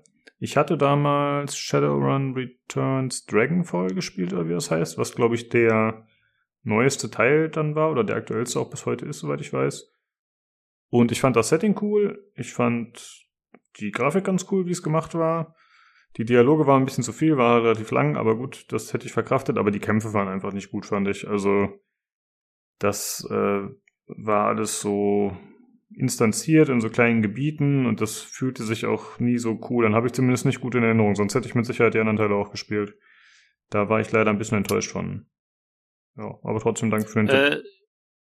Das ging mir ähnlich. Ich habe das auch mal ausprobiert, weil ich habe früher auch mal, ganz früher haben wir Shadowrun auch mal relativ kurz zwar nur, aber wir haben es mal als, als Pen and Paper Rollenspiel gespielt. Hm. Ähm, deswegen habe ich gedacht, probiere ich auch mal die Spiele aus, aber es, ich fand's auch, ich fand's irgendwie, weiß ich nicht, es hat sich nicht gut angefühlt, aus irgendeinem Grund. Ich kann jetzt aber auch meinen Finger nicht drauflegen. Ja, aber du meinst jetzt auch nur speziell die Kämpfe, denke ich mal, ne? Oder? Äh, ja, und ja, mich hat auch irgendwann, also ich, ich, ich weiß nicht, ich, wenn ich Bücher an Dialogen dann lesen muss, äh, gerade wenn es dann nicht vertont ist und in diesen isometrischen Spielen, ich weiß nicht, irgendwie komme ich damit nicht mehr klar. Hm. Also ja. ja. ich brauche Call of Duty. zack, zack, zack. ja. ja, ansonsten äh, danke für das Lob. Das äh, freut uns, dass es dir gefällt. Jo. Äh, dann haben wir mal wieder was per E-Mail bekommen von Johannes. Das lese ich mal vor. Hi Leute, hab euren Podcast gehört und beim Thema Ingame-Käufe und Hemmschwelle ist mir mein teuerstes Spiel wieder eingefallen. Shot Online, ein Golfsimulator MMORPG, war mein Spiel damals. Hab mehr als 2500 Euro ausgegeben für Kleidungsstücke, Schläger und Goldmitgliedschaft. Natürlich war alles mit Vorteilen für Zahlende. Im Nachhinein viel Geld, aber ich bereue es kaum, war eine lustige Zeit. Mit zwei Kollegen übers Wochenende immer wieder eine LAN gemacht und Pizza bestellt. Bin, wenn mir Spiele gefallen, gern bereit, was zu zahlen, auch mal mehr. Habt ihr schon mal für Handygames was ausgegeben? Oder spielt ihr ein Handygame intensiv? Ich spiele seit Jahren C CSR Racing, äh, CSR Racing, wo locker 600 Euro drin stecken und seit Beginn AFK Arena, wo auch nochmal 500 Euro reingesteckt wurden. Was ist oder wäre eure Grenze bei Ingame-Käufen? Macht weiter so. Grüße Johannes. Äh, ich denke mal, ihr beide habt in solchen Spielen noch nicht was ausgegeben, oder? Habt ihr schon mal irgendwelche Handygames, äh, habt ihr da irgendwas geboostet? Äh, bei Handygames nee. direkt nein. Hm. Sonst äh, mal irgendwelche Cosmetics gekauft? Also ich habe äh, bei ich hab bei World of Warships ein oder zweimal ein Schiff gekauft tatsächlich, aber dann nicht eins von den teuren so ein Angebot war. Das war dann auch schon ein bisschen Geld, äh, ja, was bisschen Geld. Das kann nicht viel gewesen sein. Also das ist Jahre her. Also das ist, habe ich verdrängt. 1000 Euro habe ich verdrängt. Nein, das war. Können wir mal, können wir mal, können wir mal feststellen, dass der Olli mal seine Kontoauszüge vorlegen muss aus der Zeit? nee, das war nicht so, das war nicht wild. Das ist eine der wenigen Sachen, wo ich überhaupt noch entsinnen kann. Also mit Sicherheit nicht, die, was hier in Diskussion war, vierstellige Beträge, nee, bestimmt nicht. Also das ist dann, nee, vor allem nicht, ja, es, es war ein Schiff, ja, das waren keine Cosmetics, das waren wichtige Sachen, ja, also da, du bekommst ja was für dein Geld. Das sind ja mal Bruttoregister, toll Verdrängung, also bitteschön, ja. Das ist aber, hast du was für die Zukunft, ne? Das ist ein Invest. Ist das was ja, einfällt. So, so ähnlich geht's mir auch. Das teuerste, was ich jemals gekauft habe in der Richtung, und ich glaube auch so ziemlich das einzige, was ich jemals gekauft habe in der Richtung, ist, äh, sind meine, meine zwei, drei Schiffe in Star Citizen. Tatsächlich. ähm, da das sind so 1500 äh, Euro oder wie viel doch was? Ich wollte gerade sagen, es könnte auch alles Mögliche sein. Nee, nee, es hält sich in Grenzen, aber es waren, also für ein, es ist, glaube ich, tatsächlich das meiste, was ich je in ein einzelnes Spiel tatsächlich dann doch investiert habe. Also es sind, äh, ich glaube, alles in allem, wahrscheinlich komme ich so auf 150, 200 Dollar oder so. Hm. Sowas um den Dreh. Ja, ja ist auch schon. Also ist schon ordentlich. Ja. Äh, ne? ich mein, normalerweise kaufe ich ein Spiel für 60 bis 80 Euro und dann ist gut. Ja, wie du immer sagst, ne, hier von wegen äh, Call of Duty, alles zu teuer, ne? Aber ein virtuelles Schiff, was nicht fliegt, ist Star Citizen, was in zehn, ja, Jahr, was in mein, zehn Jahren war, rauskommt, da nehme ich sofort. Das ist aber, das war aber auch so, weißt du, weil du musst ja dann, ähm, ich habe da diese, das war, als diese CitizenCon war, wo sie diese Planetentechnik da vorgestellt haben, was ja echt einfach geil aussah. Und dann und dann habe ich gedacht, na gut, also ich meine, jetzt musst du ein Schiff kaufen, weil du hast ja auch Lifetime Insurance und so. Ne? Mhm, und dann äh, mhm, habe ich gedacht, bist du, bist du komplett schlau, kaufst du so ein kleineres Schiff, so, so ein Jäger, damit du irgendwie da hier ein bisschen Ballerballer machen kannst. Und dann brauchst du noch so ein Erkundungsschiff, dass wenn das Universum mal richtig, richtig groß ist, dann kannst du auch voll Genau, und dann nächstes Jahr so richtig, richtig fertig und groß ist. Ne? Ja, dann brauchst du noch ein Bodenfahrzeug dazu, weil du vielleicht auch mal auf so einem Planetenoberfläche rumfahren. Klar. Und zack, zack, zack, und dann bist du dann 200 Dollar los. Aber ganz schnell, mein lieber ja, Freund. Das stimmt. Ähm, ich habe es ja letztes Mal schon erwähnt, dass ich in Dota relativ viel Geld für Skins ausgegeben habe und tatsächlich war da auch nichts anderes möglich. Also klar, es gibt noch so Announcer-Packs und irgendwelche Maps-Skins und so, aber halt alles wirklich nur optisch und kein spielerischer Vorteil in dem Sinne. Und ich habe insgesamt so... Warte, an hm? Announcer-Packs heißt, du kannst irgendwie, äh, keine Ahnung, Dieter Bohlen ähm, ist dann Kommentator für deine Spiele, oder was? Äh, naja, es gibt halt, äh, zum einen gibt's äh, so, wie man das aus Unreal Tournament so kennt, halt irgendwelche Ansager, äh, Double Kill, Triple Kill mhm. und so weiter. Und das gibt's dann halt zum Beispiel von Bastion, also diesem Sprecher von Bastion, oder äh, es gibt Gabe Newell oder irgendwelche Helden aus dem Spiel oder aus anderen Spielen, irgendwelche Cross-Promotion-Dinger. Und das gibt's dann halt gleichzeitig noch mit irgendwelchen Ansagen, äh, zum Beispiel Your Tower is under attack und solche Sachen. Das wird dann halt immer personalisiert eingesprochen, also personalisiert klingt gerade ein bisschen übertrieben, ist natürlich äh, für alle das Gleiche. Und dann hatte ich zum Beispiel so ein äh, Music Pack von Deadmau5 und es gab aber auch noch andere. Und äh, ja, Wettereffekte und all so ein Scheiß. Also halt viel, viel optischer und äh, audiovisueller Kleinscheiß, sag ich mal. Und ich habe es, glaube ich, letztes Mal nicht gesagt, aber ich habe so ungefähr 500 Euro ausgegeben, glaube ich. Über, ein, über so einen Zeitraum von vier Jahren oder so, was ja gar nicht mehr so viel ist. Also vier Jahre, nicht 500 Euro. ähm, und tatsächlich war das teuerste, glaube ich, was ich mir auf einen Schlag gekauft habe, war noch vor ein paar Monaten erst, als ich es irgendwie nochmal gespielt habe, oder jetzt vor anderthalb Jahren, ich weiß gar nicht mehr. Habe ich so mal kurz gespielt und mal kurz so eine Phase gehabt und dafür meinen Lieblingshelden so ein Immortal-Set gekauft, was irgendwie die ganzen Effekte und so ändert, was glaube ich so 30 Euro gekostet hat. Das war, glaube ich, so der teuerste einmalige Kauf, den ich sozusagen gemacht habe. Und ansonsten ist es ein bisschen schwierig für mich zu sagen, was meine Grenze wäre bei Ingame-Käufen weil das halt sich einfach über die Zeit anhäuft. Ist ja nicht so, dass man sagt, okay, ich gebe jetzt 500 Euro auf einen Schlag auf, sondern es ist halt so, ach, hier mal 5 und hier mal 5 und hier vielleicht mal 10 und so weiter und so fort. Und dann kommt natürlich alles zusammen und dadurch ist die Grenze schwer zu stecken. Ähm, ja, wie gesagt, 30 Euro war das teuerste, was ich bisher gekauft habe. Keine Ahnung, vielleicht würde ich 50 Euro ausgeben, I don't know. Und äh, ja. Oh, dafür. Hm? Mir fällt nur gerade ein, ich habe auch, äh, letztens habe ich erst wieder ähm, so 15, 20 Euro ausgegeben für Beat Saber Songs, für die äh, hier so Green Day Songs und sowas in Beat Saber. Ja, das finde ich noch ein bisschen ah, anders gelagert, weil das ja irgendwie, das ist ja auch lizenzierte ja, halt Musik. Richtiger Content, ja, ne? Genau, ja. ja das ist finde ich anders. Ähm, ja, was du schreibst, auf jeden Fall krass. Also 2000 äh, Euro, 2500 Euro halt in so einem Game ist schon. Gol Golfen ist ein teurer Sport. ja, ja, man muss sich abgeben. Ja, es ist auch Sport, ne? Das ist, ist ja für Körperertüchtigung. Das macht ja auch Sinn, ne? Das ist ja auch. Ja, kann man mal ein bisschen rein. Ne? Finde ich auch. Das passt schon. das passt schon. Aber übrigens danke für das Bild in meinem Kopf. Jetzt ist wie Dieter Bohlen, oder besser gesagt in meinem virtuellen Gehörgang, wie Dieter Bohlen in äh, äh League of Legends oder sowas oder Dota äh, kommentiert. Das habe ich jetzt, kriege ich jetzt nicht mehr ja. raus, so, gedanklich.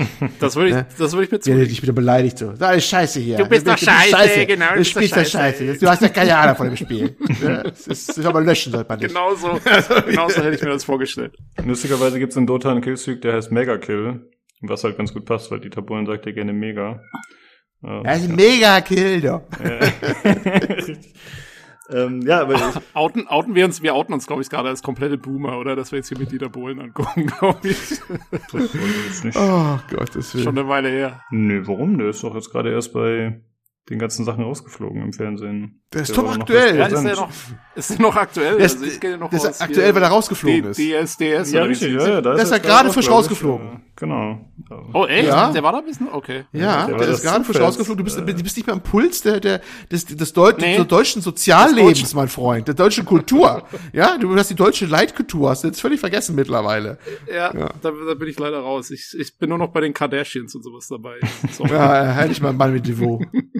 Äh, ja, aber äh, wie gesagt, also das sind ja auf jeden Fall schon äh, krasse Summen, die du ausgegeben hast. Ähm, aber du sagst ja, die stört nicht, wenn du halt supporten willst. Das habe ich bei Dota halt auch mal gesagt. So, ey, ich spiele das Spiel gratis und ich supporte es. Und letzten Endes habe ich dann natürlich etwa zehnmal so viel bezahlt, wie ich als Vollpreis für ein Spiel bezahlt hätte. Ähm, ich ich glaube, man redet sich das schon so ein bisschen schön, oder ich zumindest in dem Moment. Ich finde es jetzt im Nachhinein auch nicht super dramatisch oder so, aber es ist, äh, ich glaube nicht, dass ich es nochmal machen werde in dem Umfang aber sag niemals nie. Who knows? Genau, richtig. Don't jinx it, man. Ja. äh, ja, auf jeden Fall, äh, äh, ja, cool, dass du es geschrieben hast, Johannes. Auf jeden Fall äh, interessant, auch von der Seite noch was zu hören. Und äh, dann haben wir noch was äh, vom Sterling nochmal bekommen. Ähm, er schreibt auch was in die Richtung und da geht es auch um Handygames und so. Olli, liest du das nochmal vor? Jo, der Sterling. Also, an Handygames erkennt man meine Wurzeln. Habe unter anderem äh, PVZ ist wahrscheinlich Plants vs. Zombies, vermute ich mal, ne? Plants vs. Zombies, Dead Space, Mass Effect, äh, Knights of the Old Republic, XCOM, GTA, Chinatown Wars gekauft. Gibt's die alle als Handygames? Oh. Also zu Dead Space gab's ein Handygame, was nicht, glaube ich, direkt Dead Space war. Ich weiß nicht, vielleicht haben sie es auch geportet. Äh, wenn dann bitte auf. Und Mass Effect? Was war Mass Effect denn? Mass Effect hatte zwei Handy-Games. Ähm, eins namens Galaxy, wo man Jacob gespielt hat, den nutzlosesten Charakter aller Zeiten. ähm, so seine Backstory hat man da gespielt. Und dann gab es noch Infiltrator. Äh, ah, das kam, glaube ich, ziemlich zeitgleich, ja. zeitgleich bei Mass Effect 3 raus. Ja, das aus. War, waren so kleine Nebenstories. Ich habe die auch beide gespielt, waren beide nicht so der äh, Sind die Teil vom, vom, vom Remaster? Müsst damit rein. Hoff hoffentlich. Äh, nicht, nicht. nee, okay, ich habe auch äh, interessanterweise, ich habe jetzt, äh, wo ich jetzt meine ganzen i-Geschichten hier geupdatet habe, habe ich ja erzählt, hier iPhone, iPad, alles neu. Und ähm, da updatet man ja auch auf die neue iOS-Version und so. Und die Sachen kannst du gar nicht mehr, die, die funktionieren ja, ja. gar nicht mehr. Ich kann die gar nicht mehr runterladen. Also die Sachen sind schon ja. out of order. Äh, wir, wir verquatschen uns übrigens heute diese Folge gnadenlos. Falls ihr es noch nicht gemerkt habt, wir sind jetzt schon plus. Also ich mach mal weiter hier. Also, also eigentlich alles Ports von großen PC-Games. Für ein einziges Free-to-Play-Handy-Game habe ich einmal Geld ausgegeben. Das war auch auf meinem allerersten Smartphone. Sehr kreativ betitelt. Kriegsspiel hieß das. Das ist gut, Kriegsspiel. Ja, Kriegsspiel, das finde ich gut. Weiß man, was man hat. Ähm, haben, das ist auch, ja. Hab, hab, wenn ich, wenn ich da, wenn ich da, wenn ich da zu meiner Mutter gegangen wäre früher und so, oh, was spielst du auf deinem Handy? Meine Mutter hätte mir direkt alle gescheuert, glaube ich. Das war doch gute, gute fränkische Erziehung. Äh, hab ich, hab ich PvP, PvP, also hab ich PvP und PvE hochgegrindet und irgendwann gab es ein Update und die bis da, äh, da besten Einheiten, Flugzeugträger und so, wurden genervt. Beziehungsweise es gab was Neues obendrauf. Helicarrier, Raumstation, Supersoldaten und so ein Zeug. Die Kosten sprangen dann auch, äh, so, die Kosten sprengten dann auch die Textfenster im Spiel. 50 Millionen Ingame-Dollar und so. Ab da hatte man keine Schnitte mehr gegen die Leute im PvP, da erstaunlich oft kyrillische Schriftzeichen ihren äh, Namen hatten. Da ich schon eine ganze Menge Zeit investiert hatte und auch hooked war, habe ich mir dann zwei, dreimal für 8,99 oder so Ingame-Währung gekauft, aber eigentlich war es da schon gelaufen. Es hatte keinen Wert mehr, in der Highscore-Liste oben zu, äh, oben zu stehen. Aber bis dahin, obwohl es sehr primitiv war, hatte ich eine Menge Spaß damit. Ja, danke Sterling, ne, für Kriegsspiel. Ne, das war doch mal eine Info. Ich habe ich hab zwei Kommentare kurz dazu. Ähm, das eine ist, ich finde 50 Millionen Dollar für eine Raumstation ist eigentlich nicht so dramatisch. Hätte ich jetzt, also Schnapper. ich glaube, SpaceX würde, würde dir unterschreiben, dass man da durchweg mehr für ausgeben kann. Ähm, und äh, das zweite ist, wie viel Wert hat es überhaupt oben in deiner Highscore-Liste zu stehen? Hm, naja, das ist ja fast schon das war so eine Frage, die ich in den Raum sage. oh, das ja. aber, jetzt ist aber philosophisch fast schon, doch. Ja, ja, ja. Ja, kommt halt Weiß aufs nicht, Spiel vielleicht, an. vielleicht im sozialen Gefüge, so auf dem Schulhof oder so, wahrscheinlich schon dann, ne? Also, dass du irgendwie. Bist du sicher, dass das ist da äh, auf der Schule? Ich habe eine Zeit lang, also ich habe es nicht selber gespielt, zumindest nicht, nicht großartig aktiv.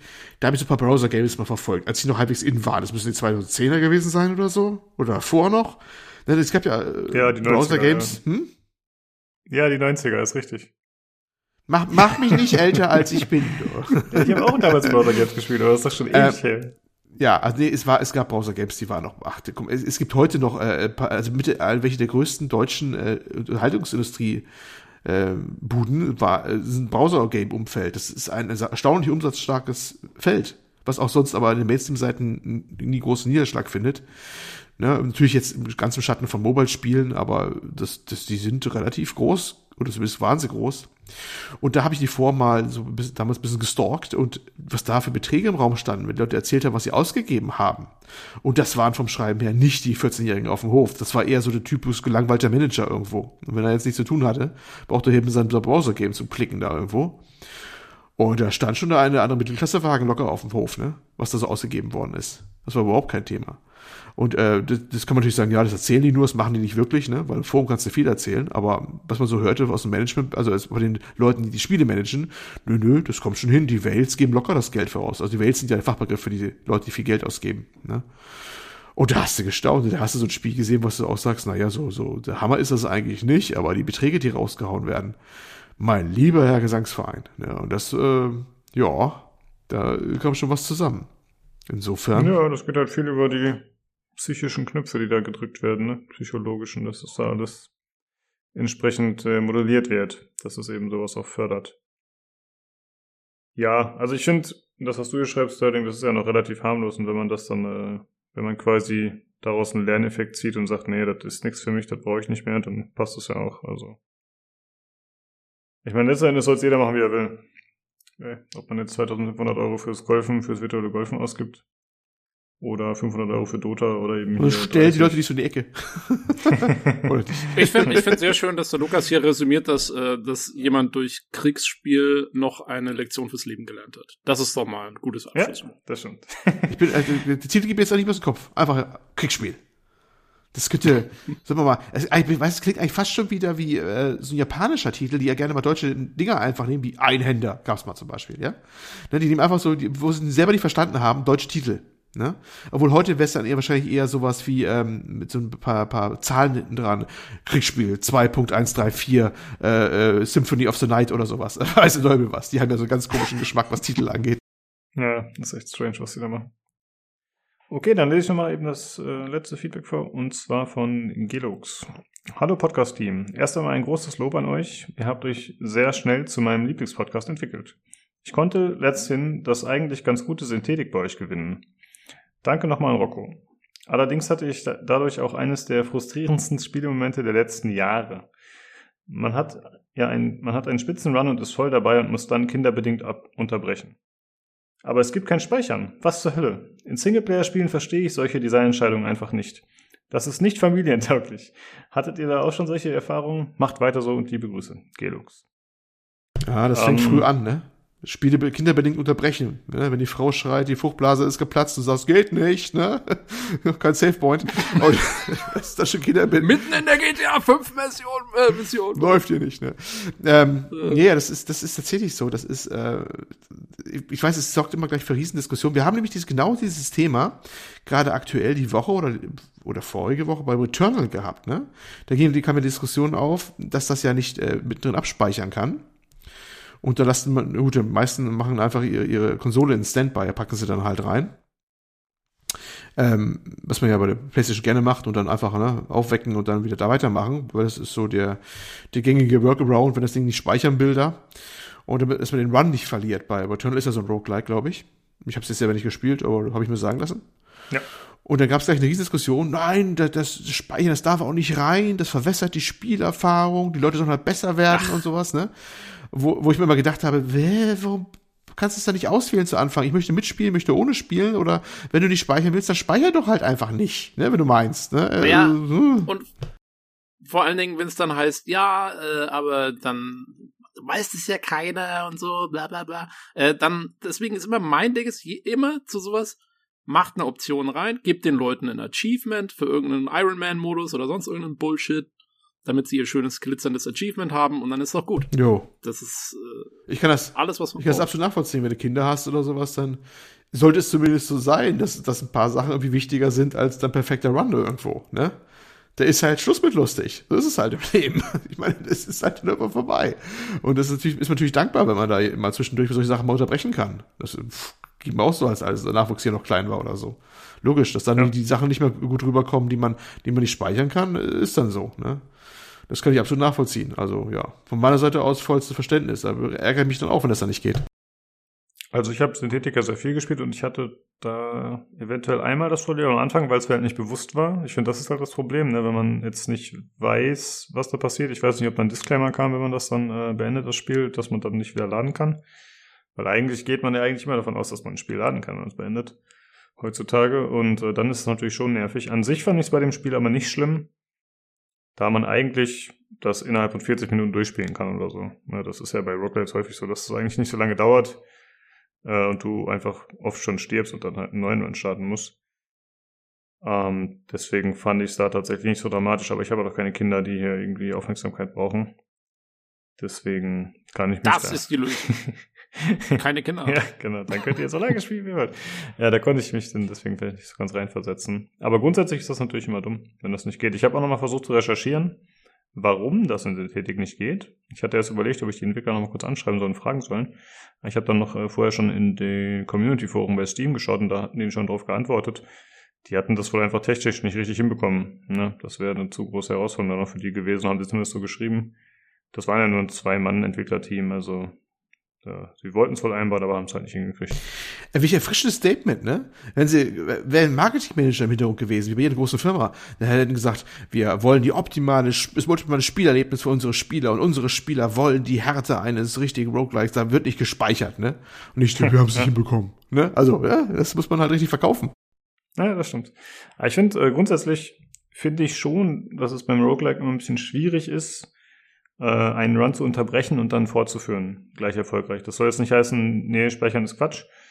Ähm, aber es ist halt schon so, dass man ja eigentlich, wenn man einen Run neu startet, hat man ja immer wieder Zufallsaspekte, die dafür sorgen, dass man verschiedene Waffen hat, verschiedene Skills hat, verschiedene Effekte, die miteinander gut funktionieren oder schlechter. Und da ist man halt oft in dem Moment drin, dass man halt man hat sich diesen Bild zusammengebastelt den hat man jetzt quasi gerade präsent. Und wenn man dann sagt, okay, ich mache jetzt eine Pause, ich speichere das Spiel und spiele in zwei Wochen äh, später weiter, dann musst du dich halt auch erstmal wieder reindenken. Ne? Also dann ist es oft nicht mehr so fluid, wie es dann in dem Moment war, als du es zuerst gespielt hast. Aber natürlich ist eine Speicheroption trotzdem super. Ja. Gut, äh, euch allen vielen Dank für das Feedback. Äh, an Sterling nochmal vielen Dank für die Tasse, die du gesponsert hast. Äh, ach so, das habe ich vorhin nicht erwähnt. Äh, wenn die verlost wird, dann müsstet ihr natürlich eure Adresse rausgeben. Oder habe ich doch gesagt, ne? Äh, er hat noch angeboten, dass er alternativ das Ganze an die, Also der Gewinner. Ge alle.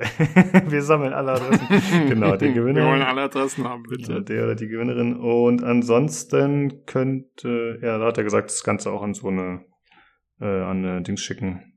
Äh, Packstation oder so. Aber das ist natürlich, äh, ja, mal gucken. Ich glaube nicht, dass das notwendig sein wird, da wird man dann sehen. Ansonsten läuft das Ganze natürlich über Sterling. Wir äh, machen das zwar hier, aber er muss euch das Ganze dann zuschicken. Also ihr könnt uns da nicht verklagen, wenn Sterling die Tasse zerbrochen hat und die nicht verschicken kann. Gut. Er hat ja zwei. Ja, die eine gehört ihm, die will er nicht abgeben.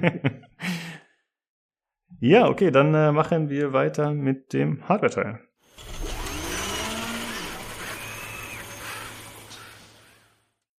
So, da bin ich wieder und bei mir ist einmal der Jan. Ja, hallo. Und außerdem wie immer der Nino. Servus. Äh, wir haben heute wieder ein bisschen kleinere Themen. Wir sprechen gleich einmal über Bluetooth. Da hatte der Gelux eine Frage zu noch. Aber wir fangen erstmal mit äh, Ninos Konsumverhalten an. Nino, was ist los? Was hast du wieder gekauft oder bestellt? Ich habe ein Problem. Ähm, ich habe äh, eine Keyboard Addiction entwickelt. Und äh, ich glaube, ich muss damit mal zu meinem Local Shrink und äh, einfach mal mit ihm drüber reden, warum ich das tue. Ähm, Schuld daran war ein herrliches Video von äh, Craft Computing. Das ist ein Tech-YouTuber, der sich ein bisschen mehr mit Servern als mit ähm, regulären Gaming-PCs und so beschäftigt und dabei immer ein Bier trinkt. ist äh, ziemlich lustig. Ähm, und der hat sich von äh, YMDK ein, äh, Keyboard mit äh, Numpad gekauft, das ein bisschen mehr narrow ist. Also kannst du dir wie ein 60%er vorstellen und äh, dazu noch ein Numblock dazu mit ähm, halt acht Tasten weniger. Ist alles nicht so schlimm. Und ähm, der hat äh, ein Video gemacht, wie er das zusammenbaut, weil so ein Kit. Und da ich ja eine kleine Leidenschaft für äh, eine gewisse Art von Switches entwickelt habe ähm, und man die ansonsten nicht kriegt, habe ich dann äh, abends davor gesessen und habe äh, so lange ähm, auf die YNB Keys Seite gestarrt, äh, bis ich es dann in den Warenkorb gepackt habe. Und ähm, jetzt kommt irgendwann in den nächsten zwei Monaten, weil es natürlich USA Shipping ähm, noch eine, ein köstliches äh, 96 äh, Key Keyboard mit ähm, äh, Custom Switches. Ich habe mich für ähm, Gateron Silent äh, Clear entschieden wieder ähm, und äh, freue mich freue mich darauf, wenn es ankommt. Das Video ist sehr sehenswert. Vielleicht verlinken wir es. Wahrscheinlich verlinken wir es. Ähm, fand ich ganz witzig, vor allen Dingen für Leute, die sich normalerweise nicht damit beschäftigen. Ist halt eine sehr individuelle Sache, sich so ein äh, Keyboard zusammen zu basteln, aber auch im, im Allgemeinen ist halt, wenn man wenn man gerade nicht so viel an richtiger Hardware machen kann, ist es wahrscheinlich das, was einem übrig bleibt. okay. Also ich habe das Ding gerade mal gegoogelt hier und da wird mir nur eine PCB erstmal angezeigt. Also ist es so, dass man die sich online zusammenstellt und dann zusammenbasteln lässt oder also bestellst du die entweder, Einzelteile? Du kannst ja? entweder ähm, einzeln bestellen, also du kannst entweder PCB, eins, kannst alle Teile ähm, einzeln bestellen. Ähm, ich habe ein Kit bestellt, ähm, ähm, Alu, nee, Holzcase, ähm, Alu, Backplate, ähm, die normale PCB, allerdings RGB, also Full RGB einzeln ansteuerbare Pro Key, ähm, die Switches und ähm, äh, Keycaps habe ich woanders bestellt. Aber kannst mhm, halt, okay. kannst, kannst halt auch wieder, wieder einzeln bestellen und musst halt basteln. Ich wollte halt diesmal vermeiden, dass ich mir ein eigenes Case bauen muss, wie beim letzten Mal, äh, bei dem Ortholinearen, das ich immer noch sehr gerne und viel in Benutzung habe. Ähm, da wollte ich nicht nochmal zwei Monate damit verbringen, äh, einen Case zusammenzuschrauben. Hm. Also ich muss sagen, dieses äh, ortholineare Ding hat mich mittlerweile doch auch ein bisschen neugierig gemacht. Ich würde das auch mal gerne ausprobieren, so ein Ding. Aber ich glaube, das ist mir zu teuer, sowas dann. Ich kann dir gerne mal, ich kann dir gerne mal meins zu Testzwecken ausleihen. Ja, können wir machen bei Gelegenheit, ja. Finde ich ganz interessant. Okay, haben wir sonst noch was, worüber wir sprechen, bevor wir zu dem Feedback kommen? Nee, ne? Ich würde gerne noch, doch, doch, ich würde gerne noch eine kurze, eine kurze Empfehlung geben. Ich weiß, der Hardware-Teil und wir reden normalerweise nur Nerdzeug und erklären technische Sachen, aber ähm, ich bin ein großer Fan von Viva la Dirt League, weiß nicht, wer die kennt. Das sind drei Neuseeländer, die YouTube-Videos machen. Und ähm, die haben ihren ersten oder ihren zweiten Kurzfilm rausgebracht, da war ich Bäcker. Ähm, Balin's Root geht um einen NPC. Es hilarious, äh, kann ich nur empfehlen. Schaut euch das an, wenn ihr auch nur äh, auch nur zwei Stunden Skyrim oder sowas gespielt habt, ist das eine herausragende und witzige Angelegenheit. Okay, werden wir ja auch verlinken und werde ich mir auf jeden Fall auch anschauen. Ach, quasi hm. brandfrisch premiert. Brandfrisch gestern. Also ich hab's, ich war Bäcker, ich hab's letzte Woche schon gucken können, ist seit drei oder vier Stunden draußen jetzt. Ja, cool. Ist ja eh so tragisch, dass wir im Hardware-Teil immer nie gefragt werden, was wir zuletzt gespielt haben. Aber genau. Ist, ja.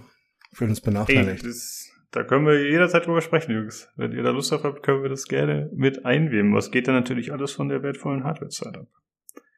Das äh, ah, ja. müssen wir bedenken. äh, ja, wir hatten ja schon im äh, regulären Cast eine Frage von Gelux, aber jetzt haben wir noch eine für den Hardware-Teil. Die lese ich mal vor. Äh, Frage an die Hardware-Jungs. Es wäre nett, wenn ihr ein paar Infos zu Bluetooth und WLAN geben könntet. Gibt es im Bluetooth auch mehrere Frequenzbänder und Standards wie im WLAN? Wieso kommen sich Bluetooth-Geräte nicht ins Gehege oder tun sie es? Gibt es Verschlüsselung bei Bluetooth? Sollte man pro Etage einen WLAN-Repeater aufstellen? Was ist der Unterschied zwischen Bridge und Repeater? Sollte man alle auf dem gleichen Kanal laufen lassen? Welcher Standard ist denn aktuell empfehlenswert? AC? Macht es Sinn, mehrere Standards parallel laufen zu lassen, bei mir aktuell B und G? Gibt es Studien zu gesundheitlichen Bedenken bei WLAN oder Bluetooth? Danke schon mal im Voraus und ich freue mich, erleuchtet zu werden. Liebe Grüße, Gelux. Äh, ja, das sind auf jeden Fall viele, viele Fragen. Ähm, Nina, du hast da ein bisschen was zu Ja, vorbereitet. wir haben ein bisschen, wir haben ein bisschen aufgeschlüsselt. Ich habe mal nach Fragen, äh, nach Fragen sortiert und gerade so das bisschen Bluetooth, Bluetooth-Zeug. Ähm, die erste Frage war, gibt es Bluetooth, äh, gibt es in Bluetooth auch mehrere Frequenzbänder und Standards wie im WLAN und wieso kommen sich Bluetooth-Geräte nicht ins Gehege oder tun sie es? Äh, grundsätzlich läuft äh, Bluetooth auch auf 2,4 Gigahertz als Funkverbindung. Allerdings gibt's äh, zwischen 2402 und 2480 Gigahertz 79 1 Megahertz Kanäle. Ähm, die Besonderheit bei Bluetooth ist, dass das Frequenzhopping hat. Das bedeutet, hast du zwei gepaarte Geräte, tauschen die immer nur eine gewisse Anzahl an Informationen in einem dieser Kanäle aus und switchen danach in einer Millisekunde zu dem nächsten, tauschen dort wieder eine ähnliche oder die gleiche Menge an Daten aus. Das bedeutet, ähm, dass selbst bei hohen externen Störungen das relativ störungssicher ist. Also im Gegensatz zu WLAN oder anderen Frequenzbändern ist das relativ, ja, ist das relativ stabil. Ähm, was wichtig ist, du kannst immer nur ein Mastergerät haben und dieses Mastergerät kann mit bis zu acht aktiven äh, Geräten gepaart werden. Ähm, aber je mehr Geräte du drin hast, desto störungsanfälliger ist das, weil die Frequenzen, die sind 79, sind dann knapp über neun. Ähm, wenn du nur ein Gerät hast, in dem die nacheinander springen können, wenn du aber acht Geräte hast, ist es entsprechend weniger. Ähm, diese Geräte zusammen, also diese maximal neun Geräte, Master, 8 Slave, ähm, erzeugen sogenanntes Piconet. Also ein ja, kleines geschlossenes Mini-Netzwerk, ähm, Wireless Personal Area Network. Will ich gar nicht zu tief reingehen, aber das ist, das ist so die grundsätzliche Funktionsweise. Allerdings, wenn ein Gerät bei verschiedenen Master-Geräten eingebucht ist, können diese verschiedenen entstandenen Piconets zu einem Cluster zusammengefasst werden. Nennt sich dann Scatternet. Kannst dir vorstellen wie ein Multicluster. Also du hast verschiedene, verschiedene Acht Achter-Cluster, die sich dann durch verschiedene Geräte überschneiden. Das ist meistens die Problematik, wenn du Pairing-Issues hast. Das ist zum Beispiel das, was du hast mit deinem, mit deinem Headset, wenn du zwischen deinem ähm, PC und zwischen deinem, äh, ja, was weiß ich, MP3-Player, MP3-Player. Handy, Mhm. Handy hin und her springst, dann kann sowas ein Issue sein. Ähm, in diesen Piconets benennen sich die Geräte selbstständig anhand eines äh, 3-Bit ähm, ARMA-Schlüssels, ähm, Active Member Address und ähm, Geräte, die inaktiv sind, kriegen einen 8-Bit-Schlüssel. Das bedeutet, wenn du das umrechnest, kannst du also maximal 8 aktive Geräte pro Master haben oder 256 inaktive Geräte pro Master. Das ist jetzt für den Privatanwender relativ irrelevant, weil ich glaube, niemand hat 256 äh, Bluetooth-Geräte an einem Master. Aber grundsätzlich ist das die Möglichkeit, die Bluetooth bietet. Also, fasse kurz zusammen. Störungsanfällig, Frequenzüberschneidung eher unwahrscheinlich.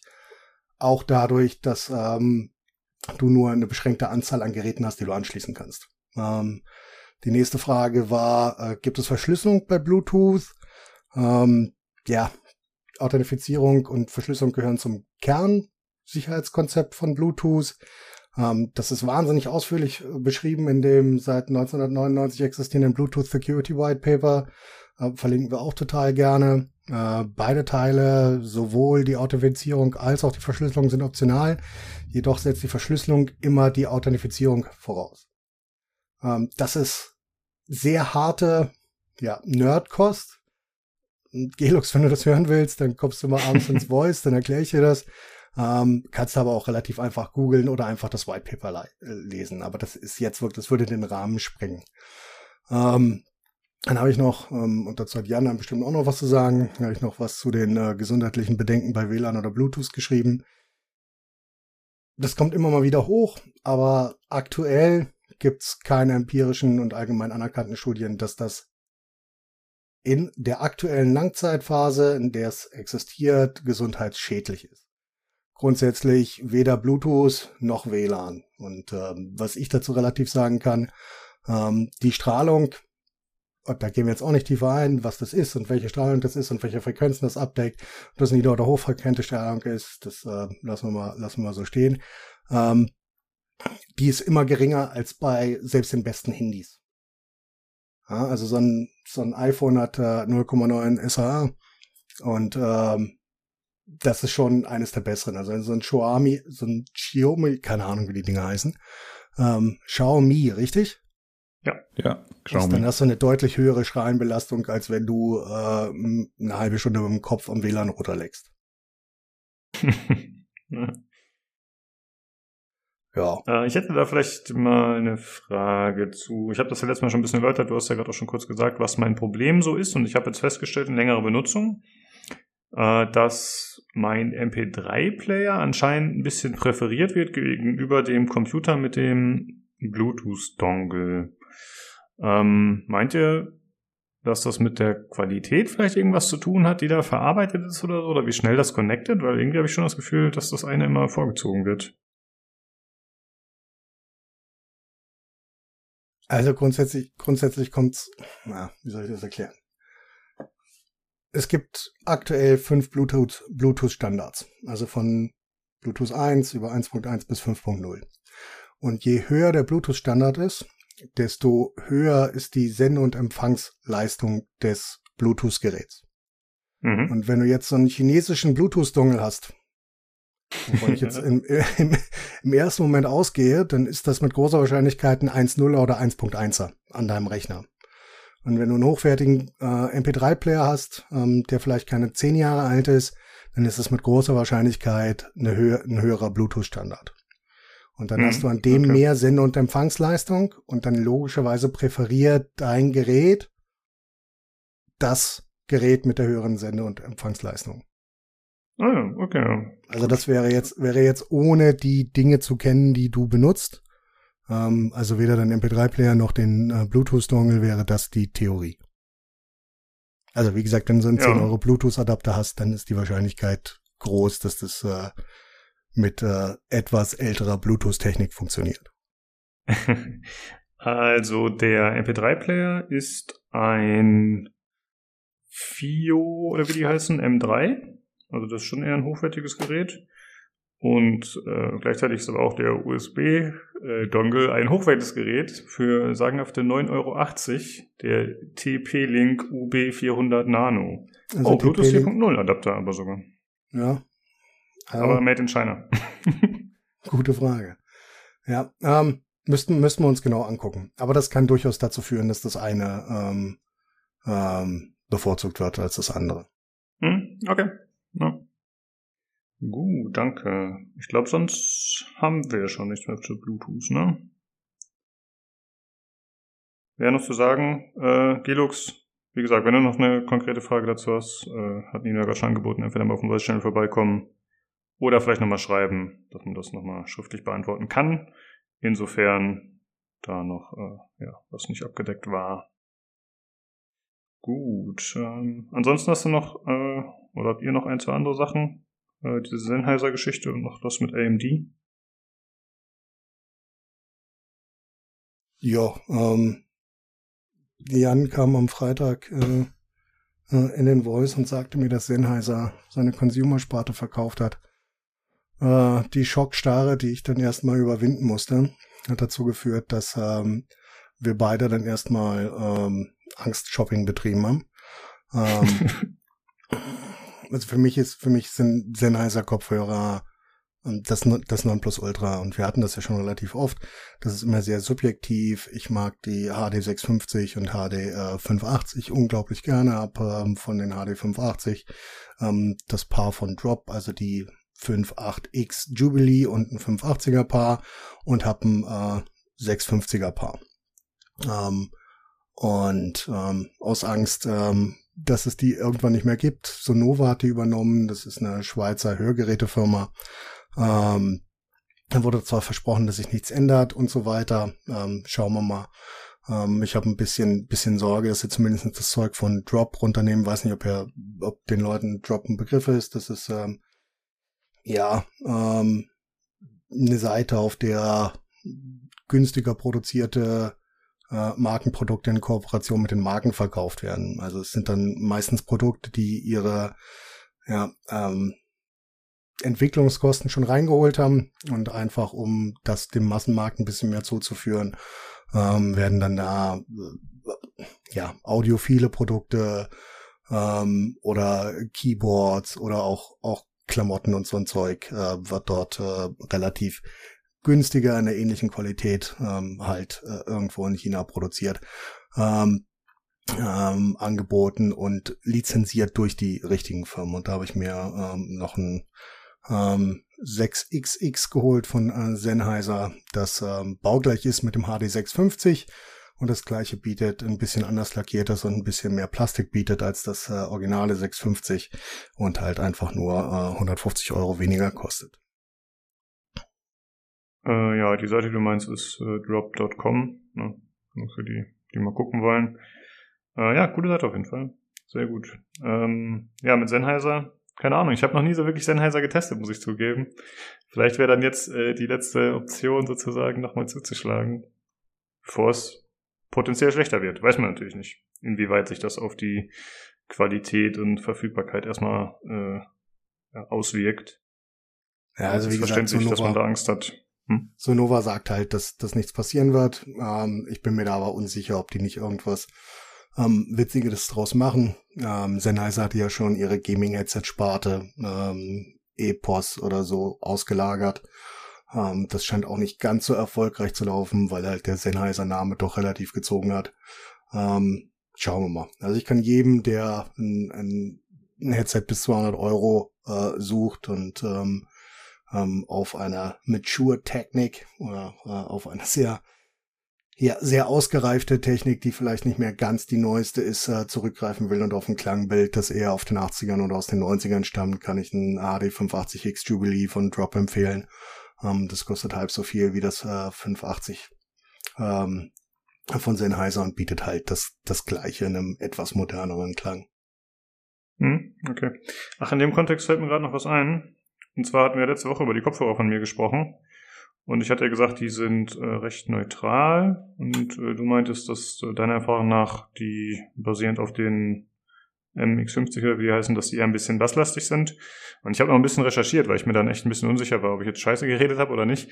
Und es ist tatsächlich recht durchwachsen im Internet. Also es gibt äh, Leute, die eben behaupten, ja, das ist eher neutraler Klang. Es gibt aber auch einige, die das sagen wie du, dass es eher so bassboosted sei. Ich habe da tatsächlich keine einwandfreie Antwort zu gefunden. Wollte ich nur mal nachliefern. So. Ja, wie gesagt, deswegen, deswegen sagen wir auch immer, also Audio ist extrem subjektiv, das kommt darauf an, was, was dir gefällt. Ähm, ich kann halt nur von den MX50 reden, die ich aufhab und von dem, was ich gelesen hatte. Und für mich sind die halt ähm, deutlich mehr, ja, boosted in Bass. Das heißt nicht basslastig, mhm. nicht zwingend, aber ähm, halt einfach da ein bisschen mehr, mehr Tiefe bringen als ähm, andere Studio-Kopfhörer, die ich kenne. Ja. Gut, und dann gibt's noch eine andere Geschichte. Ich weiß nicht, äh, Jan, ob du vielleicht davon erzählen willst. Die Sache mit AMD, was war da noch los? Ne, ich habe es nicht gelesen. Also wenn, dann kann es Nina so. auch direkt machen. Aber ich hab's okay, ja, okay. verdammt. Ja, ähm, laut Cortex ähm, soll ähm, AMDs äh, Fidelity FX, was ähm, ähm, das Gegenstück zu NVIDIAs DLSS, also Deep Learning Super Sampling, ähm, im Frühsommer 2021 kommen, was ja nicht mehr so lange wäre. Ähm, das würde dann auch den AMD-Usern die äh, Möglichkeit bringen, ähm, das zu aktivieren und damit ein bisschen mehr Framerate reinzubringen äh, mit äh, gleichzeitig gleichbleibender oder ähnlicher Bildqualität. Hm, okay. Das klingt ja nicht schlecht im Juni. Haben wir eine Möglichkeit, das zu testen? Äh, dann, wenn das erscheint? Ja, wir haben eine Möglichkeit. Jan? ja, ja, also ich habe eine AMD-Karte, also falls es die Frage war, ich kann es testen, ja. aber. ja, vielleicht können wir da darüber sprechen, wenn es erscheint. Bisher, ich meine, gut, wir müssen es ja nicht äh, selbst in vollen Umfang testen. Es wird ja wahrscheinlich auch andere geben, die davon berichten, aber wäre mal ganz interessant, mal zu gucken, ob das dann tatsächlich mithalten kann oder sogar besser ist, je nachdem. Ja, da kannst du Gift drauf nehmen, dass da Digital Foundry und Konsorten da wieder anfangen, Pixel zu zählen. Also das wird schon funktionieren. ja. Ja, dann würde ich sagen, äh, sprechen wir dann nochmal darüber, wenn es dann erscheint. Okay, dann äh, danke Nino, dass du die Folge für uns gecarried hast, dass du die ganzen Themen ausgearbeitet hast und uns ein bisschen was erzählt hast. Und äh, dann hören wir uns wie immer nächste Woche wieder. Macht's gut. Tschüssi. Es ist dein Geben und dein Nehmen. Reingehauen.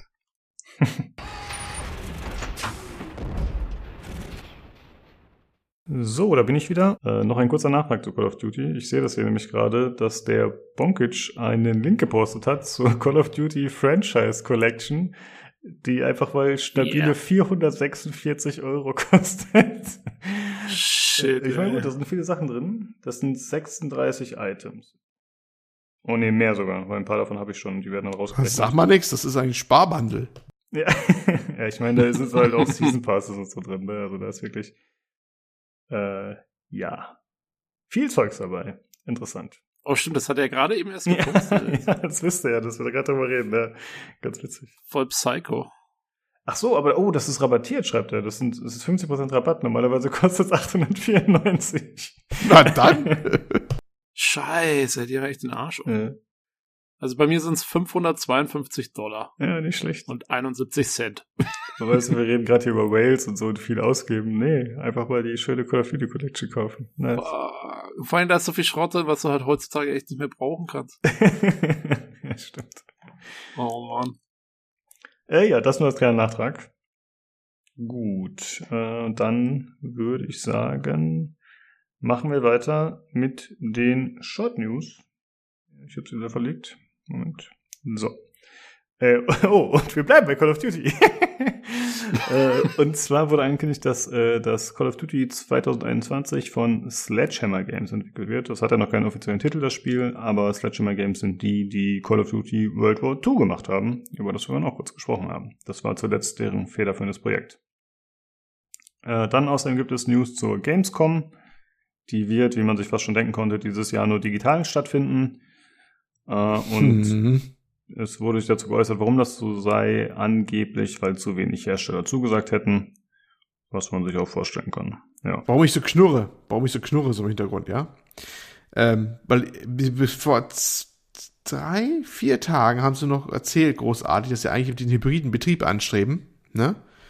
Äh, Da haben sie noch also wirklich äh, versucht, noch gute Stimmung zu verbreiten. Die haben ja ein riesen Konzept schon letztes Jahr vorgelegt, wie sie das machen wollen, dass sie gleichzeitig auch Besucherverkehr irgendwie hinkriegen, natürlich auch in deutlich reduzierten Maße. Hat dafür extra schon so Fotos und Videos produziert und so, wie die Geschichte laufen soll vor Ort und so. Ja, haben einige schon ähm, äh, Skepsis geäußert schon am Ende letzten Jahres, Anfang diesen Jahres, nach dem Motto, ja, wie wollt ihr das denn machen? Wo bekannt ist, dass in die Messehallen in, in, in, in Köln da äh, teilweise als, als Impfstation gebraucht werden, als große für die Großstadt, ne? Ja. Das kann man doch kombinieren. Ja, klar, klar, kannst du, äh, warum nicht, ne? Man könnte ja, weißt du, die Leute stellen sich eine Schlange an für das neue, da kommt jetzt wieder Call of Duty, ja? lassen sich einen Arm, lassen sie so raushängen, dann werden sie halt schon geimpft. Besten so eine Szene Ja, immer. oder man macht's- da ist eine Szene auf dem Bildschirm, weißt du, wo da so ein Medic kommt, so, ah, du musst stillhalten, ne? Der halbe Arm ist ab, ich impf, ich impf dich mal eben und dann, äh, zack, bumm, sie rein.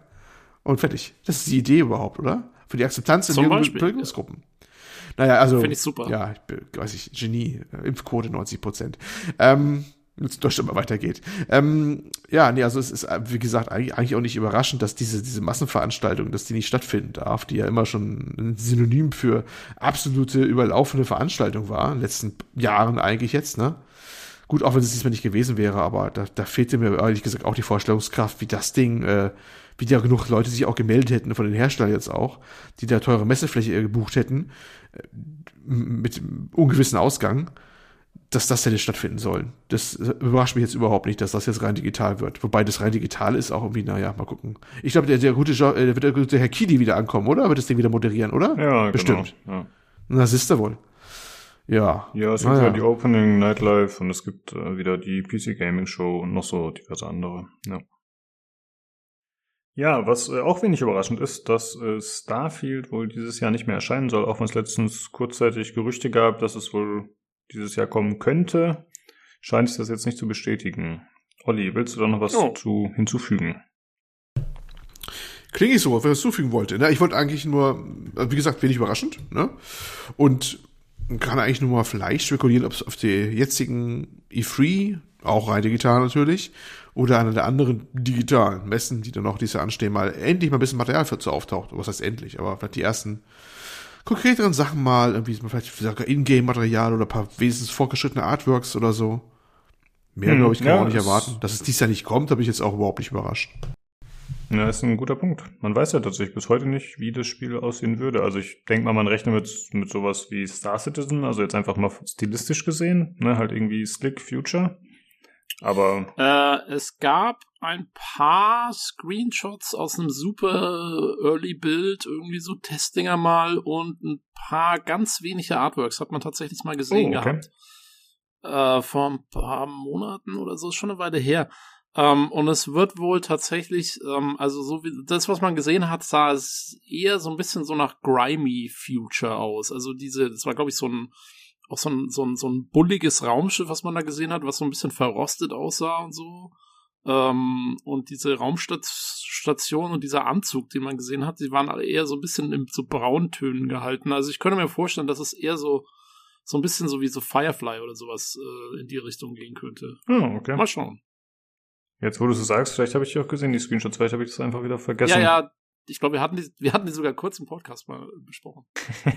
okay, habe ich schon. Es war aber, es war aber ziemlich low-key, weil das war so ein ganz früher Bild, wo auch Bethesda dann sehr schnell gesagt hat, nee, nee, das ist irgendwas, das ist schon irgendwie drei Jahre alt oder so, äh, was da geleakt war. Also mal gucken, vielleicht haben sie auch noch total viel geändert, bin mal gespannt. Also ich könnte mir schon vorstellen, dass man auf der E3 einen ersten, ersten Eindruck vielleicht mal kriegt.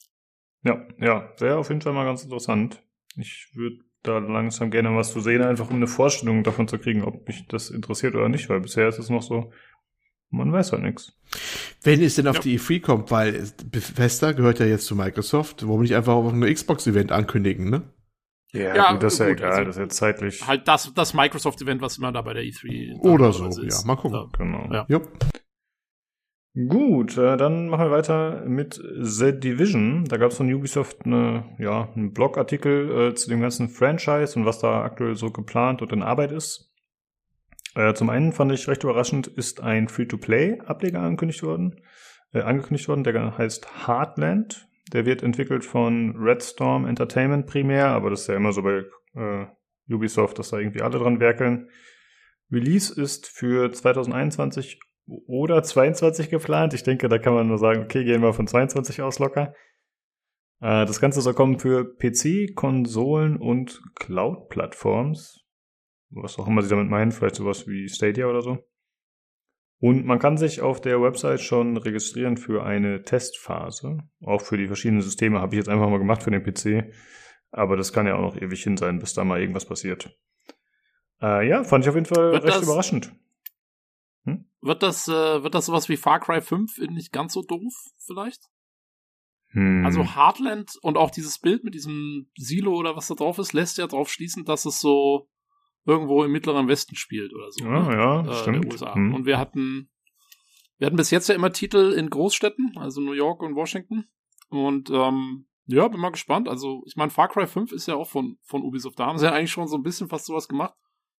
Ähm, und jetzt halt noch im Division-Ding. Ich kann mir vorstellen, dass man viel so zu tun hat mit so, äh, da gibt's ja diese ganz verrückten, diese Prepper-Leute, weißt schon, die sich irgendwie so, so Bunker bauen und so Vorräte bauen und sowas für so den Weltuntergang. Ne? Die gibt's ja, gibt's ja Ja, nicht. ja, klar, wenn, wenn sowas wie eine Pandemie kommt, verrückter Gedanke.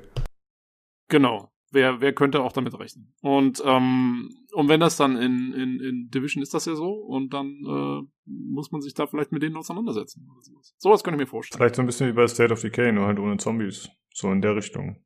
Das äh, wäre vielleicht machbar. Jo, das kenne ich jetzt zwar nicht so, aber äh, genau, also quasi The Division in der Pampa. Ja, so klang das für mich auch. Und es kam ziemlich überraschend, ne? Das kam so gefühlt aus Nix, diese ganze Ankündigung, Ja. dass die da was so, äh, geplant haben mit einem Ableger und Free-to-Play-Ableger. Das hat mich überrascht. Ja, Ja. mit den, mit den Cl- Cloud-Plattforms Cloud-Gaming-Kram. Ja, St- Stadia könnte da was sein, weil die haben eigentlich Stadia ziemlich stark unterstützt, das darf man nicht vergessen. Ähm, Phoenix Rising Demo kam exklusiv auf Stadia damals raus. Die haben viele Titel backported, die ähm, dann auf, rauskamen für Stadia, also ältere Assassin's Creed Teile, Watch Dogs Teile, die haben sie alle nochmal angefasst und dann nochmal konvertiert für Stadia, was aber ein bisschen Aufwand ist, weil Linux Unterbasis und äh, Vulkan API hier statt DirectX oder so. ähm, die waren eigentlich ziemlich dicke mit den Google-Jungs, glaubt man gar nicht. Mittlerweile klingt ähm, relativ allgemein gehalten, was das angeht mit Cloud-Plattforms. Die werden sie wahrscheinlich auch in Stadia nicht mehr so alleine binden, weil ne, das Ding ist Zukunft ist auch ungewiss. Aber die wollen wahrscheinlich, wie es aussieht, äh, bei Ubisoft ganz klar einen Fuß in der Tür lassen, was das Cloud Gaming angeht. Egal, wer es dann nachher mal machen wird. Deswegen wahrscheinlich hm. einfach dieser, dieser schwammige Begriff. Aber zum Spiel selber, äh, ja, kam echt so für mich aus Nix. Ne? Jo, ja, man weiß ja auch gar nicht, was, was, was da ne? kommt. Also es kann ja auch was komplett anderes sein als das, wie wir The Division kennen. Ne? Das kann ja auch, keine Ahnung, könnte theoretisch ein Echtzeitstrategiespiel sein. Es ist natürlich nicht das naheliegendste, aber das kann ja alles Mögliche sein. Kann irgendwas rundenbasiertes sein. Ja, sie haben nicht RPG gesagt, sein. dass es das gleiche Spielprinzip ist. Ne? Sie haben gesagt, ja. neue, frische Sichtweise drauf und so. Es kann auch heißen, dass sie vielleicht sogar das Genre wechseln oder ein bisschen anders gestalten. Das ist nicht ausgeschlossen zumindest. Hm? Ja, wobei sie natürlich bei einem Echtzeitstrategie, also wenn du da diese Figuren von so weit weg siehst, normalerweise, wie willst du da diese orangene Uhr auflösen? also, äh, die ist so unauffällig, so die siehst du auch noch als Pixel, do. ja, ist natürlich äh, ein guter Ansatz, aber vielleicht kann man die Uhr ja im HUD einbauen oder so, weißt du? Das ist quasi die Minimap oh, dann über die Uhr dargestellt nice. oder so, genau. So ein bisschen immersiv. Du, du, du spielst das ganze Echtzeitstrategie-Spiel auf deiner Smartwatch. genau ja, mal schauen, was da kommt. Also das äh, muss man mal abwarten. Ich finde, wenn man jetzt davon, also wenn sie schon sagen, es könnte 2021 erscheinen, wie gesagt, erscheint mir unwahrscheinlich, aber dann müssen sie eigentlich bald schon irgendwas zeigen. Mal gucken, ob da was kommt. Ich finde es ein bisschen komisch, das Ganze anzukündigen, aber ohne irgendwas dazu zu zeigen. Ich finde, mhm. da verpasst man so ein bisschen den Bang, den man hätte haben können. Komisch. Das stimmt, ja. ja. Bisschen weird. Naja. Ja, dann äh, haben sie noch angekündigt, dass ein Mobile-Titel ebenfalls in Arbeit ist. Da weiß man aber auch noch nicht mehr. Also nicht, wann das kommt, was das ist. Keine Ahnung, muss man abwarten. Und außerdem haben sie sich nochmal zu dem Netflix-Film geäußert. Ich weiß nicht, ob wir das hier im Podcast schon erwähnt haben, aber der ist schon länger in Arbeit und das ist auch schon bekannt. Hm, da sollen mitspielen äh, Jessica Chastain und Jake Gyllenhaal. Und jetzt wurde bekannt, wer der Regisseur ist, und zwar ist das Rawson Marshall Serber. Der hat zum Beispiel Dodgeball und Wir sind die Millers gemacht. Also wenn man sich das in der Story anschaut, dann ist es eher so ein bisschen als auf Comedy, zumindest als äh, Regisseur. Aber ich habe das gesehen, er ist der von Skyscraper heißt der Film, glaube ich, da war er zum Beispiel der Autor. Also jetzt nicht so, dass er nur auf Comedy gemacht hat. Hm. Aber das soll ein Film zu The Division werden, oder was? Ja, genau, ein Netflix-Film, ja. Oh, cool. Da bin ich mal gespannt. Es gibt ähm, auf Amazon Prime gibt's, da gab's mal so einen Werbekurzfilm zu The Division. Habt ihr den mal gesehen? Ja. Nee. So ein, mit so, so Live-Action, äh, The Division. Das war eigentlich ganz lustig. Ich fand das, ich meine, es war totaler Trash. Äh, aber irgendwie war es cool. also wenn, wenn da in, dem, in der Serie, was ist Serie oder Film? Was war es eigentlich? Serie? Ein Film, Film. Ne? Also so ein Special Exklusivfilm oder naja, egal. Äh, wenn da nicht äh, was vorkommt, dass da die Uhren alle angehen, ne, weil die jetzt gerufen werden, die Agents da, ne, dann bin ich aber enttäuscht, ja. Da musst du ganz unauffällig, auffällig die Uhr bei allen so leuchten, schlagartig so, wenn sie mitten in der Kneipe sitzen oder sowas. Und sagen alle, ja, ich muss jetzt äh, los, meine äh, Frau hat äh, gerufen. Ey, guck dir diesen Werbefilm an, ähm, diesen Kurzfilm. Da ist es nämlich genau so. Da sitzen die, ähm, da sitzen irgendwie so ein paar Leute. Ich glaube, so eine Gruppe Freunde sitzt irgendwie da und guckt irgendwie Fernsehen oder irgendwas, keine Ahnung. Und sie ist dann, ihre Uhr geht auf einmal los. Und dann geht sie auf einmal voll in Yeah, Yeah, Agenten-Mode. Und außerdem kommen noch irgendwelche rein, die sie dann auch, glaube ich, die da irgendwie Ärger machen und die ballert sie dann erstmal weg und alle anderen, ihre Freunde halt, mit, die eigentlich mit denen sie da in der WG wohnt oder sowas, sind ultra schockiert und finden es aber auch irgendwie sau cool, dass sie jetzt da die Agentin ist und so. Das ist der Hammer. Muss man sich anschauen. Super Sache. Also es gibt, soweit ich weiß, nach Qualität. Mhm. So ich bin, ich bin heute total auf dem Trash. Ich merk das schon. Fängst schon so, so an. Call, oh Call of the Division. Ja. Ich muss mein Niveau wieder heben. Ich merke so. Also es gibt zu dem Netflix-Film, glaube ich, auch schon Szenen. Ich hatte davon mal äh, kurz ein bisschen was zu gegoogelt und da gibt's auf YouTube schon Sachen zu sehen. Also das ist äh, wohl auch schon mhm. ja, ein bisschen konkreter gewesen damals. Äh, und außerdem hat äh, Ubisoft bei diesem Blogpost auch eine Roadmap veröffentlicht. Die habe ich mir verlinkt hier im Dokument, falls ihr mal gucken wollt. Äh, da sieht man, dass jetzt als nächstes eben das Heartland ansteht, dann neuer Content für Division 2, dann Division Mobile, dann eine Division Novel, zu der, glaube ich, im Blogpost nichts gesagt wurde. Und dann soll der Film kommen. Ja, mal schauen wann, wie, wo das haben sein sie wird. zu tun. Ja, auf jeden Fall. Also sie haben es gut durchgetaktet anscheinend. Wobei da jetzt äh, keine wirkliche Timeline vermerkt ist. Also steht jetzt nicht, in welchem Jahr wann was kommt. Aber zumindest haben sie sich schon ein bisschen was überlegt.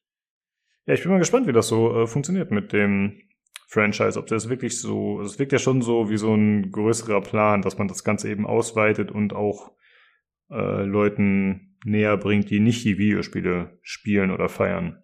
Mal gucken, ob das funktioniert. Also ich finde Filme es sind immer ein bisschen schwierig mittlerweile. Also ich finde irgendwie Serien immer besser, muss ich sagen, wenn, wenn ich denke, dass äh, da viel Content da ist, der präsentiert werden muss oder kann. Äh, Filme. Ja, wobei The Division jetzt nicht so viel ja, gut. Content. Also hm. da geht's ja wirklich eher ums Setting eigentlich, ne? Als, Stimmt. Äh, jetzt darum, dass du irgendwie diese super involvierten Stories hast, die du da irgendwie ja. durchbringen musst. Ich dachte, wir also. haben uns heute auf geeinigt, du brauchst keine Story. ja, eben, das meine ich ja. Also bei Spielen, bei also Spielen ich, will ich ich verstehe spielen. dein Argument, Lukas, mhm. dass es schwierig ist, Spiele-Stories, die sich über Stunden normalerweise hinziehen, äh, da in so einen Zwei-Stunden-Film zusammenzufassen. Da ist eine Serie oftmals das bessere Format. Aber jetzt gerade bei The Division würde ich sagen, naja. Ja, okay. Also da kann ich mir auch vorstellen, dass man zwei Stunden mitmachen kann, dann ist auch wieder gut. Vielleicht ist das besser, wenn man sich an der Division-Story orientiert. da hast du natürlich recht, ja. Ja, mal schauen. Mal gucken, was da so kommt. Äh, spätestens, wenn Heartland dann zu sehen ist, dann werden wir da bestimmt noch drüber sprechen. Gut, äh, dann machen wir weiter mit den nächsten News. Olli, da hast du wieder was auf der Liste. Ja, kurze Anmerkung noch. Äh, Metro Exodus Enhanced Edition ähm, ist herausgekommen. Das ist mit Raytracing und Co. So eine, ja, ist eigentlich Kuriosum, ne? dass so junge, Spiele gleich so eine Art Remaster wiederbekommen. Na gut, in dem Fall ist es ein bisschen weniger als Remaster oder sowas, aber es gibt halt Raytracing drauf und, und, und ein paar Effekte. Und äh, die wichtigste News von weg, für die Leute, die das Ding schon haben, ist das kostenlos verfügbar im jeweiligen Store. Ich habe heute mal nachgeguckt. Ich habe es ja äh, damals auch reviewed und habe es damals, weil es erst exklusiv auf Epic war, auf Epic äh, Store Store gekauft und siehe da, tatsächlich habe ich mit Bibliothek jetzt die Enhanced Edition auch drauf. Ich habe es noch nicht probiert, weil meine Grafikkarte ist jetzt auch nicht die, die Hammer-Grafikkarte, glaube ich, zum Raytracing. Es ist keine 3X, sondern noch eine 2000 oder sonst was, da schlag mich tot. Ähm, aber äh, rein theoretisch, ich könnte es spielen. Und äh, Golem hat das getestet gehabt äh, mit einem Review. Ja, das ist diese ne, eher allgemein gehaltene Seite, aber da war so ein Vergleich drin mit der Framezahl und erstaunlicherweise, das Ding hatte ziemlich mit aktivierten Raytracing eine ziemlich gleiche Frameanzahl wie die Originalfassung und teilweise sogar besser. Und das ist mhm. komisch. Ja, das haben, sie, haben die aber auch gestaunt, aber ist so gewesen. Vielleicht war ja auch einfach, weil Metro Exodus galt ja damals auch als recht problematisch. Vielleicht war die alte Version einfach so schlecht. Wer weiß das schon, technisch gesehen, dass die ein bisschen mit angezogener Handbremse lief. Weil ja, wobei ich äh, bei dem Material, was man auf der Seite sehen konnte, bei dem Video, dem Vergleichsvideo, ich fand viele Szenen, fand ich eher so Geschmackssache, ob man jetzt besser oder schlechter fand, ehrlich gesagt. Das bin ich immer so unentschlossen. Da gucke ich mal links, rechts und denke mir, ja, wenn du Vergleich nicht hättest, ich weiß nicht mal, ob ich die neue Version unbedingt vorgezogen hätte. Aber naja. Aber wichtigstes Takeaway äh, raus, das Ding ist äh, für Besitzer von der Ding kostenlos schon. Joel. Kann ich mal kurz nachfragen, haben die das dann ausgeweitet? Weil, also, war nicht Metro Exodus eines der ersten Spiele, was auch schon Raytracing hatte damals? Ja, das ich meine schon. Eine gute Frage. Da müssen sie wie ausgeweitet haben oder so. Das kann auch sein. Das ist ein guter Punkt. Also, weil ich, ich glaube mich dann zu erinnern, dass es damals so ein Ding war, dass sie gesagt haben, das ist so neben dem Battlefield und so war das damals eines der ersten Spiele, die das ja, auch gemacht haben. Wo du sagst, wo du sagst, kann sein. Dann nochmal überarbeitet jetzt aber irgendwie oder sowas. Das ja. kann gut sein. Vielleicht mit DLSS und so. Ja, ja, ja, ja, möglich. Wobei die es auch nicht in dem Maße, glaube ich, Raytracing hatten oder sowas. Kann sein. Aber ja, ja, gut. Aber ich wollte auch nur, das Wichtigste für mich einfach nur, wenn es so interessiert oder ich hab's noch auf ein Pile of Shame liegen. Jetzt gibt's nochmal, also mir ist es echt parallel drin. Es gibt die Originalversion, habe ich da stehen und die Enhanced Edition und jetzt kann man die dann offensichtlich da einfach mal so runterziehen nochmal in der besseren Ausführung, wenn man denn die passende Grafikkarte aufhört hat, natürlich, ne? Klar. Ja, aber ist doch nett. Ja, ja, mal gucken. Ja, ja, da sind wir wieder bei dem Punkt, den wir letztens schon hatten. Ne? Je länger man wartet, je geduldiger man ist, desto besser wird das Spiel in der Regel. Dann äh, machen wir weiter mit einer anderen News. Und zwar hat der Entwickler Wallfire Games äh, Klage eingereicht gegen Steam, ich muss erst mal darstellen. Wallfire Games, wer ist das? Was machen die? Das ist ein äh, Indie-Studio, die haben Humble Bundle damals gegründet. Das Ganze hat sich dann zwar von der Firma abgespalten und wurde dann ja auch 2017 an IGN verkauft, aber das sind halt die ursprünglichen Urheber davon.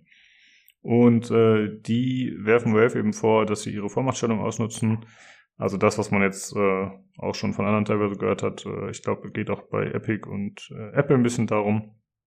Und Äh, sie sagen halt, ja, Steam hat ein geschlossenes Ökosystem und das wird halt ausgenutzt. Die User werden da quasi reingezogen, die können nur da spielen, sie werden da durch die Freundschaftssysteme und so reingezogen. Ich finde, das ist ein komisches Argument, weil es ja eigentlich, ja, andere Anbieter könnten das ja auch einbauen in ihre Launcher, aber die schaffen es halt anscheinend nicht. Äh, ansonsten wird halt noch kritisiert, dass Valve viel zu hohe Anteile nehmen würde, in Höhe von 30 Prozent, wie es ja bekannt ist, ne, von den Entwicklern oder Publishern, wenn sie da eben Spiele vertreiben. Mal schauen, ob da was draus wird. Also weiß ich nicht. Ich glaube, das ist schwierig, da also, gegen Steam vorzugehen oder gegen Valve. Ich finde das jetzt auch ein bisschen ein schwieriges Argument, muss ich ehrlich sagen, weil bei Apple zum Beispiel ist ja das Problem, dass ähm, quasi Apple den App Store als einzigen Store auf ihrer Hardware auch laufen lässt. Also da gibt's diese ganze Verbindung aus, ne? du hast einen Hardware-Hersteller, der will aber auch gleichzeitig die komplette Software auf dem Ding kontrollieren. Mhm. Und das ist ja eigentlich, so wie ich das verstanden habe, so ein bisschen das Problem. Dass du in dem Marktanteil Apple sozusagen dir selber die Monopolstellung sicherst mit dem App Store. Ähm, und kein anderer darf irgendwie Transaktionen anders laufen lassen. Und das hast du ja mit Steam eigentlich nicht, weil Steam ist halt einfach ein Launcher auf dem PC da kann jeder einen Launcher machen. Gibt's ja auch. GOG, Epic Store, den ganzen Spaß. Gibt's ja Konkurrenzprodukte. Und da sehe ich jetzt nicht so ganz, wie die eine Monopolstellung haben. Ich meine, klar, dass sie mit dem, dass, dass sie es dir möglichst einfach machen, dann äh, zu versuchen, alles auf Steam zu haben. Äh, ist ja logisch, aber das ist ja im Prinzip auch einfach nur guter Service. Ja. Also diese ganze Freundesgeschichte, Social Interaction, Foren und so weiter und so fort. Ähm, Community-Bildung. Also das sehe ich in erster Linie eigentlich als Feature. Vielleicht geht es um die Monopolstellung als guter Launcher. da können die anderen leider nicht ja. mitteilen. Ja, keine Ahnung. Oh, jetzt kriegen wir aber nichts mehr von, von Epic für unsere. Wir haben jetzt unser Kaching können wir jetzt natürlich vergessen. okay, okay. Äh, ja, mal schauen, ob da was draus wird. Äh, ich ich finde, das klingt nicht so vielversprechend, aber alleine sich das zu trauen, zu sagen, ich reiche eine Klage gegen ein, weil ich finde, eine Klage klingt doch immer nach äh, viel Zeit und Kosten, die da reinfließen, die man investieren muss. Und Stellt mal Gabe vor auf Neuseeland, was wir letztes Mal gesagt haben. Der ja, in Neuseeland gerade sitzt, oder was haben wir gesagt, ne? Weil er mhm. da gestrandet ist. Da fällt ihm nur aus vor Schreck mhm. dieses Cocktailgläschen aus der Hand. genau, ja. Äh, ganz interessant, da wir hier das Hammelband erwähnt haben, äh, habe ich heute durch Zufall mitbekommen, dass äh, in Zukunft, ich glaube, nur noch fünf Prozent des Kaufpreises, wenn man da Bundles kauft, äh, nur noch fünf Prozent als Spende einbehalten werden. Es war ja vorher so, dass man sagen könnte, ich gebe einen gewissen Anteil zur Charity und da konnte man entscheiden, wie viel. Das ist jetzt nicht mehr möglich. IGN sagt, nee, wir wollen das Geld, beziehungsweise ihr dürft nicht mehr so viel spenden. Naja, gut. Hat sich wahrscheinlich nicht rentiert. Not so, not so humble, das Bundle. das stimmt, ja. Äh, ja, das war nur ein kurzer Einwurf und dann machen wir weiter mit dem nächsten Thema und es geht um Witcher 3. Heute anscheinend äh, relativ viel CD Projekt Red ja. Ähm, und zwar kam raus, oder es, kam raus, wurde erzählt, dass, ähm, dass das Next-Gen-Projekt äh, für Witcher 3, das Next-Gen-Version, soll Material vom Projekt äh, The Witcher 3 HD Reworked bekommen. Das ist ein Fan-Mod vom äh, einen gewissen Hulk Hogan. der Hulk, nice. aber mit, aber der Hulk mit A geschrieben in dem Fall, nicht mit U. Ähm, ich, ich vermute mal, es ist ein Künstlername, sagt er mit Stimmchen. ähm, und äh, er hat bestätigt, er wurde deswegen kontaktiert und äh, CD Projekt Red hat das auch bestätigt, dass sie ihn äh, kontaktiert haben, aber es sei noch nichts final beschlossen oder man habe noch nichts, äh, wie es äh, unterschriftsreifes in der Richtung. Und es gab dann gleich ein paar Kritikpunkte, auch bei auch äh, PC Games Forum übrigens und so paratlose Sätze so nach dem Motto, ich weiß nicht, ob ich das gut finden soll, nach dem Motto, äh, die Firma verdient Millionen, warum muss die vom Modder die, diese Materialien quasi so kaufen und auf dem PC kann ich auch das, den Mod installieren. Da brauche ich jetzt nicht die, die äh, äh Next-Gen-Fassung dann von denen, wenn die eh nur ein Mod da integrieren. Ne? Ja, das ist eigentlich das Ganze, was da gerade so im Gange ist. Ich persönlich denke mir so, hm, kommt ein bisschen darauf an, wie der jetzt entlohnt wird. Wenn er gut entlohnt wird, ist es ja nichts Ehrenrühriges dran. Da kann man ja vielleicht auch das nehmen, was einer gut gemacht hat, anstatt schlecht selber zu machen, weil ich äh, denke mir mal so, es gibt ein paar andere Firmen, denen traue ich eher zu, dass die irgendwelche Leute in und Boden klagen, wenn sie irgendwas vielleicht in Assets benutzen, was sie dann optimiert haben aus den Originalen oder so, ne?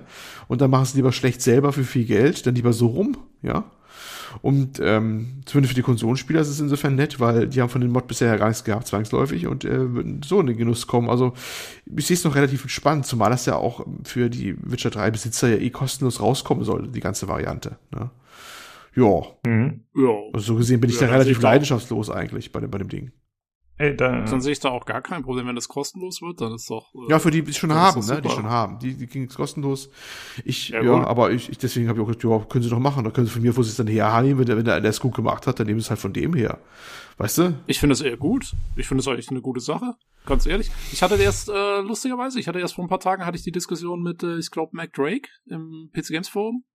Äh, da ging es um Half-Life ähm, 1, wo Mac Drake sich so ein bisschen gesagt hat, so ja, bisschen schade, dass Valve es nie selber auf die Reihe gekriegt hat, ähm, ein Remake oder ein Remaster zu machen zu Half-Life 1. Und, ähm, und da muss ich sagen, ich fand das auch wesentlich besser, dass Valve gesagt hat, hier, da gibt's schon die Moddergruppe, die machen Black Mesa, das sieht super aus. Die unterstützen wir ein bisschen ähm, und dann erlauben wir denen, das auf Steam zu verkaufen und so und dann haben die da auch noch was davon und, und wir haben das Remake, wir kriegen ja eh 30% mit Steam. haha. ähm, und, ähm, und, und so haben doch alle was davon, als dass sie jetzt, weißt du, weil- also Nintendo oder Sony oder irgendjemand würde hergehen und sagen, hier Modder, haha, ich äh, gebe euch erstmal so ein Cease and Desist Dingens und dann könnt ihr euch das Ding im Boden stampfen und wir machen unser eigenes Teil. Ähm, das ist doch, also finde ich das die wesentlich bessere Methode. ja, da ist äh, Valve ja Ja. relativ liberal. Ne? Die haben ja eigentlich einen Großteil ihrer erfolgreichen Marken aus Mods hervorgebracht. Also Ja. sei es Dota, sei es Counter-Strike, ich glaube Team Fortress ebenfalls. Äh, Portal, Portal. genau, das war auch ein Fanprojekt oder so. Also das ist äh, schon krass auf jeden Fall. Und ich meine, die Leute, die dann daran gearbeitet haben, die arbeiten jetzt oder haben dann zumindest zeitweise auch bei Valve gearbeitet. Ähm, Ja, äh, hier Gearbox Studios, der gute Randy Pitchford, ursprünglich ein Half-Life-Modder, hm.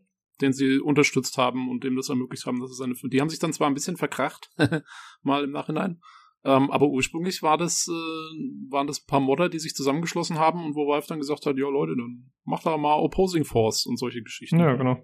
Da helfen wir euch aus. Also, sowas finde ich immer super und das klingt mir jetzt hier relativ ähnlich. Ja, ich, ich will mal abwarten, was bei rauskommt, ehrlich gesagt. Wenn noch ein paar andere Sachen gemacht werden und das- nimmt ihr als Grundlage dafür und vorausgesetzt, er bekommt dann fairen Ausgleich für, habe ich jetzt eigentlich, wie gesagt, kein Problem mit, ne? Warum das nochmal irgendwie nochmal machen, dann vielleicht nochmal ein schlechter, als was er da gemacht hat, wenn das äh, so ist. Es heißt doch immer, die, die Modder sollen mehr Anerkennung erfahren und die werden so wichtig und sowas. Das wird doch immer erzählt. Warum nicht auch mal so in der Form, dass richtig was Handfestes mal auf den Tisch hier kommt oder sowas, ne? Ja. Kann man doch machen. Also ich finde das jetzt nicht so schlecht. Klar, es ist so, es klingt so ein bisschen, ja, warum machen, ne? Ich weiß nicht. Ich würde es einfach mal abwarten. Ich, ich bin jetzt da relativ neutral Also- gehalten bei der Geschichte.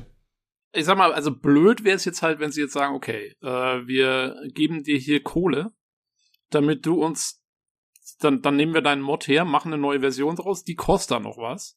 Äh, und dein Mod äh, wird ab sofort von allen Seiten runtergenommen. Das wäre halt scheiße. Ja, wenn es so läuft, dann ist es blöd. Hm. Wenn du quasi so ein bisschen so, so in der Richtung, was Bethesda mal versucht hat, Ja, so Diese, diese, diese, diese Mods so zu vereinnahmen für die Kohle dann.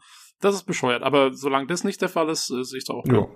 Ja. Ähm, darf man eh gespannt sein. Das macht der CD Projekt nicht selber, zumindest nicht, äh, glaube ich, die, die, die richtige große Arbeit, glaube ich, sondern macht Saber Interactive, ne? Nach meinem Wissens. Sie haben auch den, den, den ähm, Port gemacht für die, ähm, na, für die Switch. Mhm. Und Saber Interactive soll auch den Port machen für die Next-Gen-Geschichte von Witcher 3. Und Saber Interactive selber gehört ja mittlerweile zum Bracer Group, das ist neue THQ quasi, ne? Und den gehört ja wiederum dann äh, 4A, das sind die, haben sie wieder, die Metro-Macher, ne? Und sowas. Also ja, wieder großes Ringelreihen wieder an, an Abhängigkeiten und Lizenzhaltern.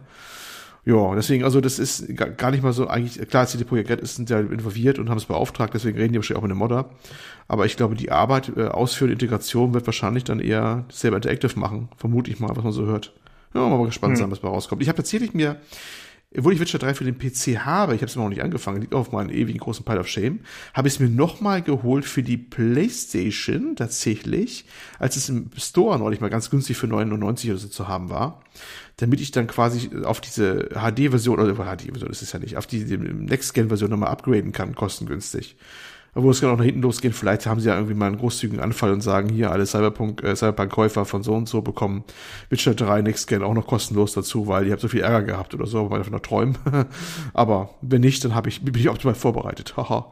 und dann will ich mal sehen, wie das, gut das Ding dann ist, dann Next Gen Fassung. Ich bin da schon gespannt. Ich habe es mir schon eingeplant, quasi so als Projekt für das äh, mal irgendwie 21, zweite Jahreshälfte oder so. Wobei ich irgendwie nicht so ganz. wenn, du, wenn du mit der Mass Effect Legendary Edition wenn ich da durch bin, das ist mein großes Problem bei der Geschichte, erzähle ich gerade. Und äh, ich weiß nicht wirklich, ob das so rechtzeitig fertig wird. Wenn die jetzt Gespräche mit dem Modder führen wollen, von dem sie die Assets brauchen oder machen, ne, übernehmen wollen, ist das nicht ein bisschen spät? Dafür, dass das Ding angeblich im Herbst oder so rauskommen soll, dieses Next Gen Witcher 3? Ach, das glaube ich jetzt nicht unbedingt. Meinst du? Na, nee. Textur, Texturen austauschen ist eigentlich. Da brauchst du, glaube ich, nicht so lange. Meinst du, die machen nur Texturen austauschen? Na, von dem Modder, der hat er nicht 4K-Texturen oder Ja, klar, aber das ist ja die Frage. Jetzt haben wir auch einer gesagt, ja, du willst denn nur so Texturaustauscherei? Findet da nicht ein bisschen mehr Nee, statt? nee, also, also das heißt ja, nee, nee, das heißt ja nicht, dass das das Einzige ist, was sie jetzt machen mit dem Remake. Aber es kann ja auch sein, dass sie, weißt du, vielleicht arbeiten sie parallel schon an irgendeiner. Raytracing-Geschichte oder so. Und äh, jetzt wollen sie halt von dem die Texturen da reinbasteln. Ähm, ja, weiß ja, ich nicht. Also ich glaube, da kann man relativ viel parallel machen und so. Das geht Warten schon. wir mal ab. Ich habe ne? also, Hm. ja, TM. also Warten vom, wir ab, vom, TM. äh, vom, ja, vom, vom, aus meiner Mass Effect Modding Erfahrung Hm. heraus, äh, kann ich nur sagen, dass also Texturen austauschen ist normalerweise, wenn du, wenn du einmal den Prozess raus hast, ist das äh, alles halb so wild. Okay, der Profi Ja, hat gut, gesprochen, alles klar. Tobi. Wir werden dann dich nochmal interviewen, wenn es soweit ist. Äh, Ja, wenn es rauskommt, das ist kompletter Bullshit. Ich wollte Tobi noch was öffentlich nehmen, shame. Wir das immer gerne tun. Ja, dann mal sehen. Gut. hallo, könnt Das ihr mich dazu. hören? Hallo, hallo? Ja, okay. Ich Hallo? wollte Tobi was fragen. Äh, Ja. äh, du hast ja gerade erwähnt, dass du selbst schon an Mods gearbeitet hast und jetzt würde mich mal interessieren, angenommen, du hättest damals deine Mass Effect 3 Mod gemacht und dann wäre äh, BioWare auf dich zugekommen und die hätten gesagt, ey, das gefällt uns super gut, was du machst, wir würden das gerne im Spiel integrieren. Was wa- äh, zu welchen Konditionen hättest du das angenommen? Hättest du gesagt, ey, ich, ich feiere euch, ihr seid cool, BioWare, nehmt, nehmt alles, ja, gebt mir dafür in den Credits meinen Namen oder hättest du Geld gewollt oder eine Stelle oder was wäre deine Idee gewesen, was eine faire Kompensation gewesen wäre? Mm, Ja, ist eine gute Frage. Also zunächst mal ist das äh, bei meinem Mod äh, eigentlich sehr lustig, sich das vorzustellen, weil äh, ich habe ja das, das Ende, dieses viel berühmt-berüchtigte Ende umgeschrieben gehabt und ähm, da wird BioWare sich hüten in irgendeiner Form auch nur zu ignorieren. Ich bin eigentlich war ich schon super froh, äh, dass, dass wir nie Ärger gekriegt haben mit denen eigentlich. Weil also wir haben, als wir das damals gemacht haben, haben wir immer darauf gewartet, dass irgendwann so eine Art Season Desist kommt. Hm. Weil, weil wir echt gedacht haben, dass die wahrscheinlich stinksauer sind, dass irgendwelche komischen Bullshit kleinen Fans sich anmaßen, da ihre, ihre Geschichte umzuschreiben in, in dieser ganzen Kontroverse. Also wir waren wirklich nur froh, dass, dass die uns da tatsächlich erstaunlich wenig äh, in die Kandare gefahren sind. Ähm, und ähm, ja, also weiß ich nicht, man muss, man muss ja sagen, also äh, inzwischen gibt's ja sehr viele, also es gibt ja auch für Mass Effect gibt's ja zum Beispiel sehr viele Texturmods und sehr viele Mods, die vor allen Dingen Bugfixes machen und so. Und das sind eigentlich Sachen, die äh, die BioWare wirklich, glaube ich, hätte gut gebrauchen können fürs fürs äh, für das Re für das äh, Legendary Edition, ähm, die sie jetzt ja machen. Ähm, und es gab sogar letztens einen Tweet von einem BioWare Developer, der irgendwie gemeint hat, sie wären mit, mit der Modding Community in Kontakt getreten. Ich kenne nur, es gibt keinen Modder, der äh, bestätigt hat, dass BioWare mit ihnen in Kontakt getreten ist. Also BioWare hat das gesagt, aber es gibt keine Rückmeldung von der Modding-Szene. Ich weiß nicht, ob das dann liegt, dass die Leute nicht drüber reden dürfen, vielleicht, weil sie irgendeine NDA unterschreiben mussten für irgendwas, oder ob äh, das irgendwie, keine Ahnung, irgendjemand Unbekanntes ist. Also ist ein bisschen komisch. Da bin ich nochmal gespannt, ob wir da nochmal was hören übrigens. Ähm, aber zu welchen Konditionen ist wirklich, keine Ahnung. Ich würde, glaube ich, also jetzt für meine Mod, ich wäre ich wäre nur super happy, wenn sie da irgendwie was mitmachen würden oder so. Mhm. Und ich glaube, ich würde da nichts großartig verlangen. Aber wenn jetzt natürlich einer über fünf Jahre hinweg irgendwelche Texturen gebastelt hat, dann sieht es wahrscheinlich schon wieder anders aus. Da steckt wesentlich mehr Arbeit drin. Ähm, ja, und äh, es ist ja auch oft so, also bei BioWare zum Beispiel, ich habe ja dieses Buch gelesen erst über Weihnachten da, dieses, äh, in, äh, dieses 25 Jahre BioWare-Buch, wo so ein paar Hintergründe drin stehen. Und da ist es auch so, dass die wahnsinnig viele Modder eingestellt haben tatsächlich. Also Leute, die äh, ähm, Mods gemacht haben damals für Neverwinter Nights. Das hatte doch auch so ein Modding-Kit, ne? Das war ja Stimmt. so eines der ersten Spiele, was so ein bisschen diesen Skyrim-Approach gehabt hat. Äh, da haben die sehr viele Leute eingestellt als Storywriter und sonst irgendwas. Ähm, und äh, ja, keine Ahnung. Also ich meine, für mich wäre es jetzt nichts, weil ich beruflich komplett anders ausgerichtet bin und auch keine Ambition habe, irgendwie in die Spielebranche zu gehen. Aber ich glaube, du hast, also Modder nach wie vor ist schon irgendwie eine coole Sache, was man machen kann, äh, wenn man, wenn man da so ein bisschen, ja, mit Glück vielleicht so ein bisschen Kontakt aufnehmen kann. Ja, ich glaube, das Wollte. Tolle ist halt, dass man ja schon von sich aus beweist, dass man das Spiel an sich mag und dass man eben bereit ist, da auch Zeit ohne Entlohnung zu investieren und dass man eben auch eine gewisse Expertise sich selbstständig angeeignet hat. Ich glaube, das ist halt schon viel wert. Und wenn es dann noch gut gemacht ist, ne, dann warum sollte man so Leute nicht äh, einstellen und denen quasi noch mehr Möglichkeiten geben, äh, sich und natürlich dann auch die Arbeit des Studios zu verbessern. Sehe ich ganz genauso. Ja. ja. Also ich, ich glaube auch, ich, ich, ich würde da weniger auf Kohle aus sein, als einfach auf die Kontakte. also BioWare, ihr habt's gehört, Tobi würde auch Ja, einzeln. Rework machen. äh, da ist zwar ein bisschen mehr zu tun, aber äh, wenn ihr ihm dafür einen feuchten. Händedruck gebt nach der Pandemie, dann ist er zufrieden. Ich schreibe euch mal ein ordentliches Ende. Sehr gut. Ja, okay, äh, dann würde ich sagen, äh, haben wir das Thema dann noch doch äh, beantwortet. Ganz nett, da mal einen kleinen Insight zu kriegen. Äh, dann äh, machen wir weiter mit einem Spiel, das neu angekündigt wurde. Und zwar heißt das Ganze V-Rising, also V-Rising geschrieben. Äh, das soll ein MMO äh, werden, das in der ISO-Perspektive gespielt wird. Und äh, die Entwickler sagen selbst, das ist a Vampire Survival Experience. Und das soll mit einer äh, ja, gotischen Open-World-Welt sein und PvE, also äh, Spieler gegen KI und eben auch Spieler gegen Spieler bieten. Und äh, das Ganze spielt, äh, wie es schon gesagt war, in einem Vampir-Setting. Ja, wir wachen halt auf als Vampir und müssen unser Reich wieder aufbauen. Und äh, das soll eben dem Thema angepasst sein. Also zum Beispiel soll man tagsüber sollte man sich äh, hüten, draußen rumzulaufen oder man wird zumindest geschwächt sein. Äh, und ja, nachts geht man dann eben auf die Jagd als Vampir. Ja, man stillt seinen Blutdurst, man sucht Anhänger oder Diener, die sich einem anschließen, äh, ja, in Form von Menschen oder eben andere Vampire, die einen unterstützen. Und äh, das Ganze wird entwickelt und published von Stunlock Studios. Das sind die Leute, die auch Battle Ride gemacht haben. Euch wird das vielleicht nichts sagen, aber das ist äh, ja so ein MOBA quasi, ja, so wie Dota oder League of Legends, aber ohne das lästige äh, Farmen von Gold und äh, Kämpfen auf Lanes und Tower zerstören. Also es ist wirklich äh, total komprimiert, also wirklich nur die PvP-Erfahrung in dieser Arena, ja, äh, quasi darauf runtergedampft. Und äh, dadurch haben die, also ich habe es mal angespielt und die haben einen ganz guten, ganz guten Job gemacht, da irgendwie Skillshots einzubauen und eben äh, die Mechaniken auszuarbeiten, dass man das Ganze schön responsiv und äh, äh, eben ja gut spielbar hat. Und äh, das scheint jetzt auch wieder ein bisschen das Ziel zu sein. Da würde ich jetzt mal ein englisches Zitat vorlesen. Ich habe mich ein bisschen schwer getan, das äh, gut zu übersetzen, aber wir machen das dann gleich so. Und zwar schreiben sie, In V-Rising, you aim skill shots and dodge projectiles using precise uh, WASD controls and cursor-based aiming.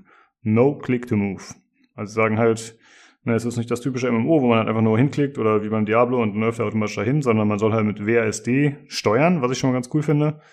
Und äh, ja, es soll halt eben viele Skillshots geben, was ich auch immer eine sehr coole Sache finde, weil ich finde, es macht einfach Spaß, solche Mechaniken anzuwenden. Also es ist natürlich das, was zum einen ein bisschen fordernder ist, aber deswegen im Gegenzug auch deutlich belohnender, finde ich, wenn man solche Sachen dann eben trifft und äh, damit erfolgreich spielt.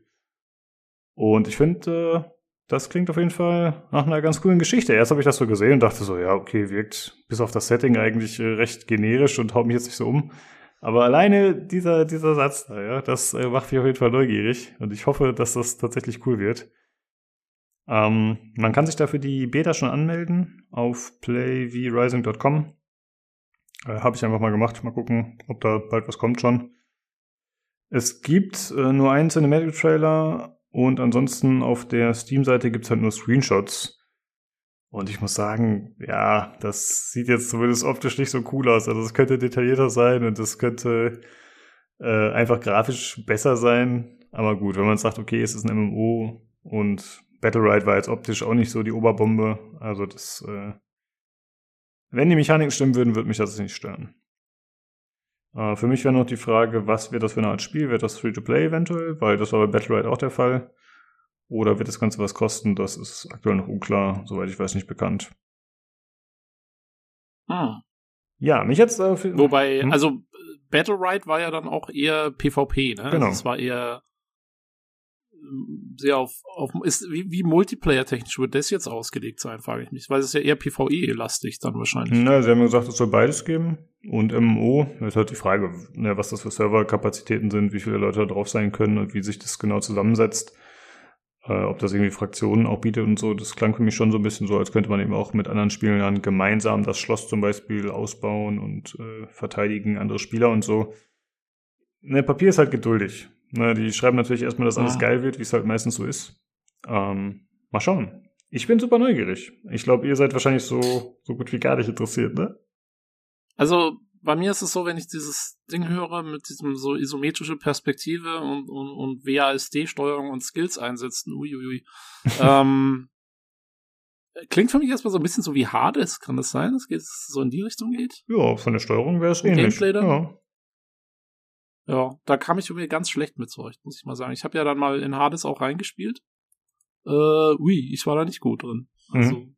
äh, da, weiß ich nicht, ich glaube, glaub, dass ich da nicht so mich drin fesseln lassen kann, aber da bin ich ja anscheinend etwas die Minderheit, weil Hades ist ja eingeschlagen wie eine Bombe eigentlich. Gerade bei uns in der Community auch. Ja, stimmt. Aber ich glaube, das ist halt auch einfach eine Sache der Gewohnheit. Du spielst halt solche Games nicht normalerweise, ne? So eher schnelle, twitchy Spiele, würde ich mal sagen. Und wenn man sowas halt. Ja, und auch gerade, also diese isometrische Perspektive mit dem WASD, ich weiß nicht, für mich ist das nicht so intuitiv. Ah, okay. Hm. ähm, aber, jo, keine Ahnung. Bin ruhig. Ja. ja, ich habe es auf jeden Fall mal auf die Wunschliste gesetzt. Äh, mal schauen, was da kommt. Wenn es da was Neues gibt, was relevant wäre, würde ich das nochmal aufgreifen, dementsprechend. Gut, das waren die News. Und dann äh, kommen wir jetzt noch zu meinem Review von Legend of Keepers, Career of a Dungeon Manager.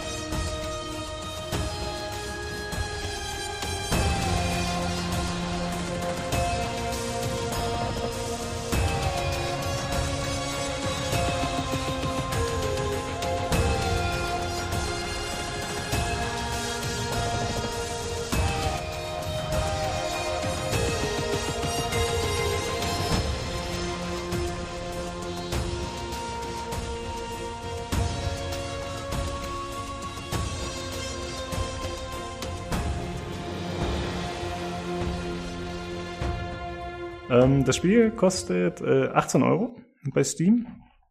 Äh, Entwickler ist äh, Goblins Studio oder Goblin Studio und äh, Publisher Goblins Publishing, also die machen das anscheinend so in Eigenregie.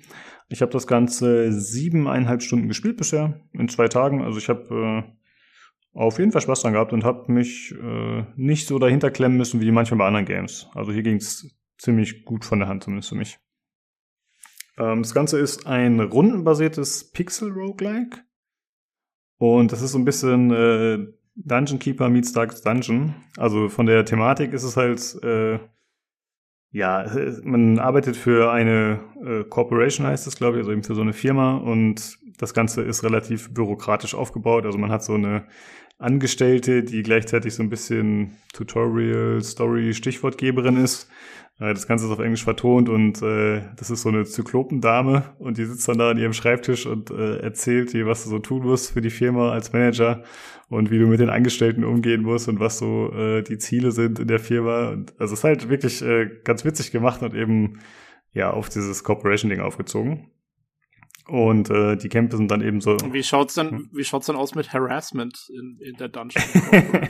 Äh, wurde bisher nicht erwähnt, aber könnte, glaube ich, noch kommen. Also es ist äh, nicht super viel Story, muss man sagen. Das sind immer halt nur so ein paar Bits und sie ist halt auch die Einzige, die zu dir spricht. Also es gibt jetzt keine anderen Charaktere, die da zu Wort kommen oder so. Ähm, aber das könnte schon auch sein, dass es da kommt, glaube ich. Mal schauen. oh, du könntest so viel schöne Sachen machen, wenn du dann, keine Ahnung, die Spinnenmonster herzüchtest im Dungeon, dann komm, bist du auf einmal im Toxic Work Environment und so. Stimmt, das wäre ziemlich Da, cool. oh ja, da fällt mir auf Anhieb, fällt mir da sehr viel ein. Die Frage ist, ob dich da nicht selbst schon zur Zielscheibe macht, weißt du? Wenn du sowas als äh, Witz auswählst, ob da nicht schon wieder irgendwelche Leute ankommen und dir da aufs Dach springen. Keine Ahnung.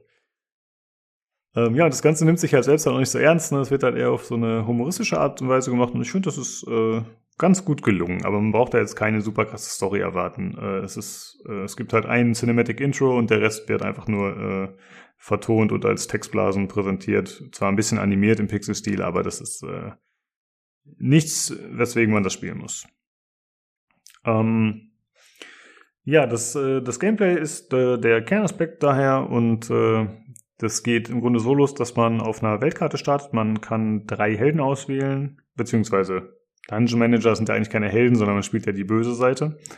Und äh, anfangs äh, kann man sich nur für einen entscheiden, aber da werden die anderen nach und nach freigeschaltet. Und auf der Weltkarte wählst du dann äh, so eine, ja, eine Kampagnenkarte, wählst du halt eine Mission aus, wo du loslegst, aber man kann die halt eh nur in einer Reihenfolge auswählen, also von daher ist es jetzt nicht so äh, besonders äh, ja, umfangreich, was man da zur Wahl hat.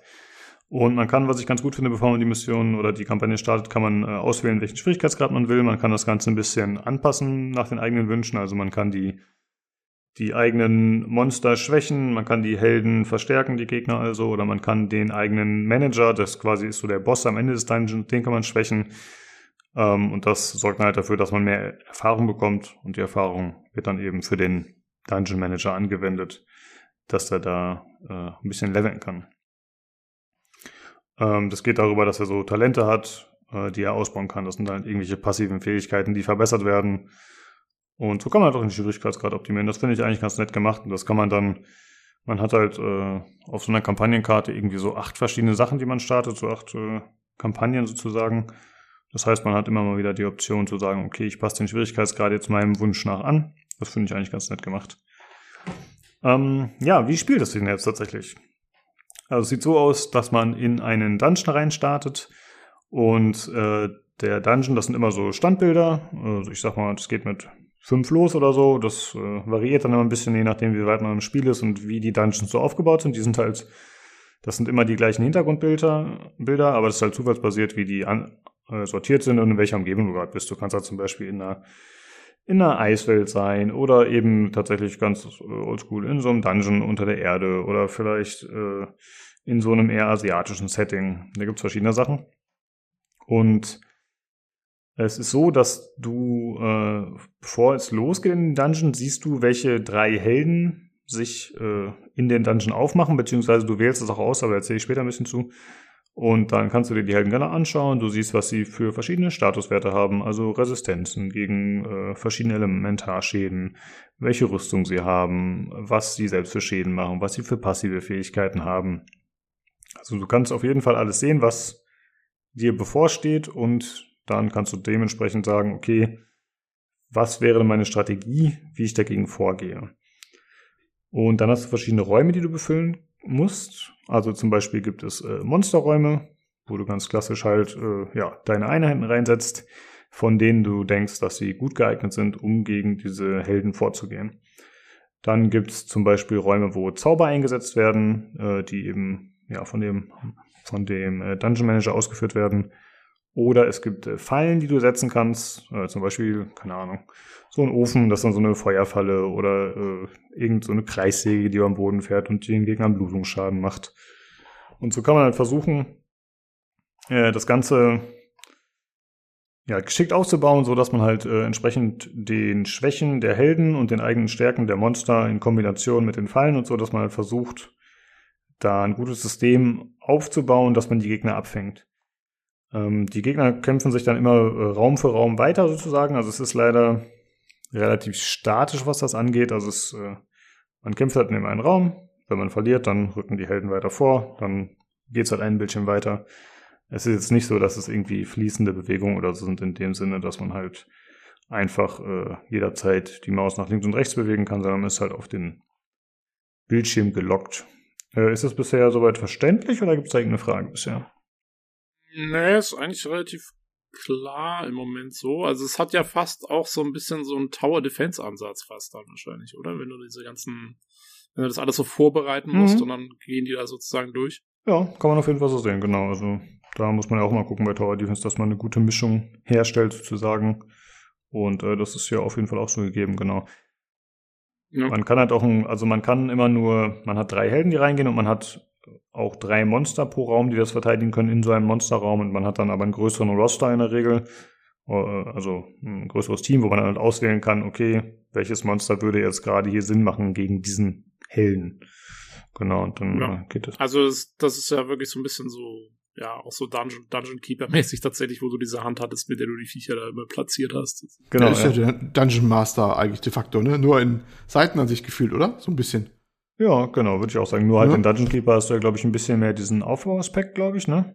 Also ich habe Dungeon. Ja, das wollte ich fragen. Also die, die Monster zum Beispiel, werden die dir einfach gegeben oder musst du die irgendwie anzüchten oder wie kriegst du die? Äh, genau, da gibt's, ähm, wenn du einen Dungeon beendet hast, dann kommt danach, äh, kommen mehrere Wochen in dem Spiel sind das, wo du dann verschiedene Zufallsereignisse hast. Also die Zeit schreitet immer voran und wenn dann äh, eine Woche wieder dran ist, hast du verschiedene Optionen, was du gerade machen willst. Das ist halt immer ein bisschen zufallsbasiert, was da gerade angezeigt wird.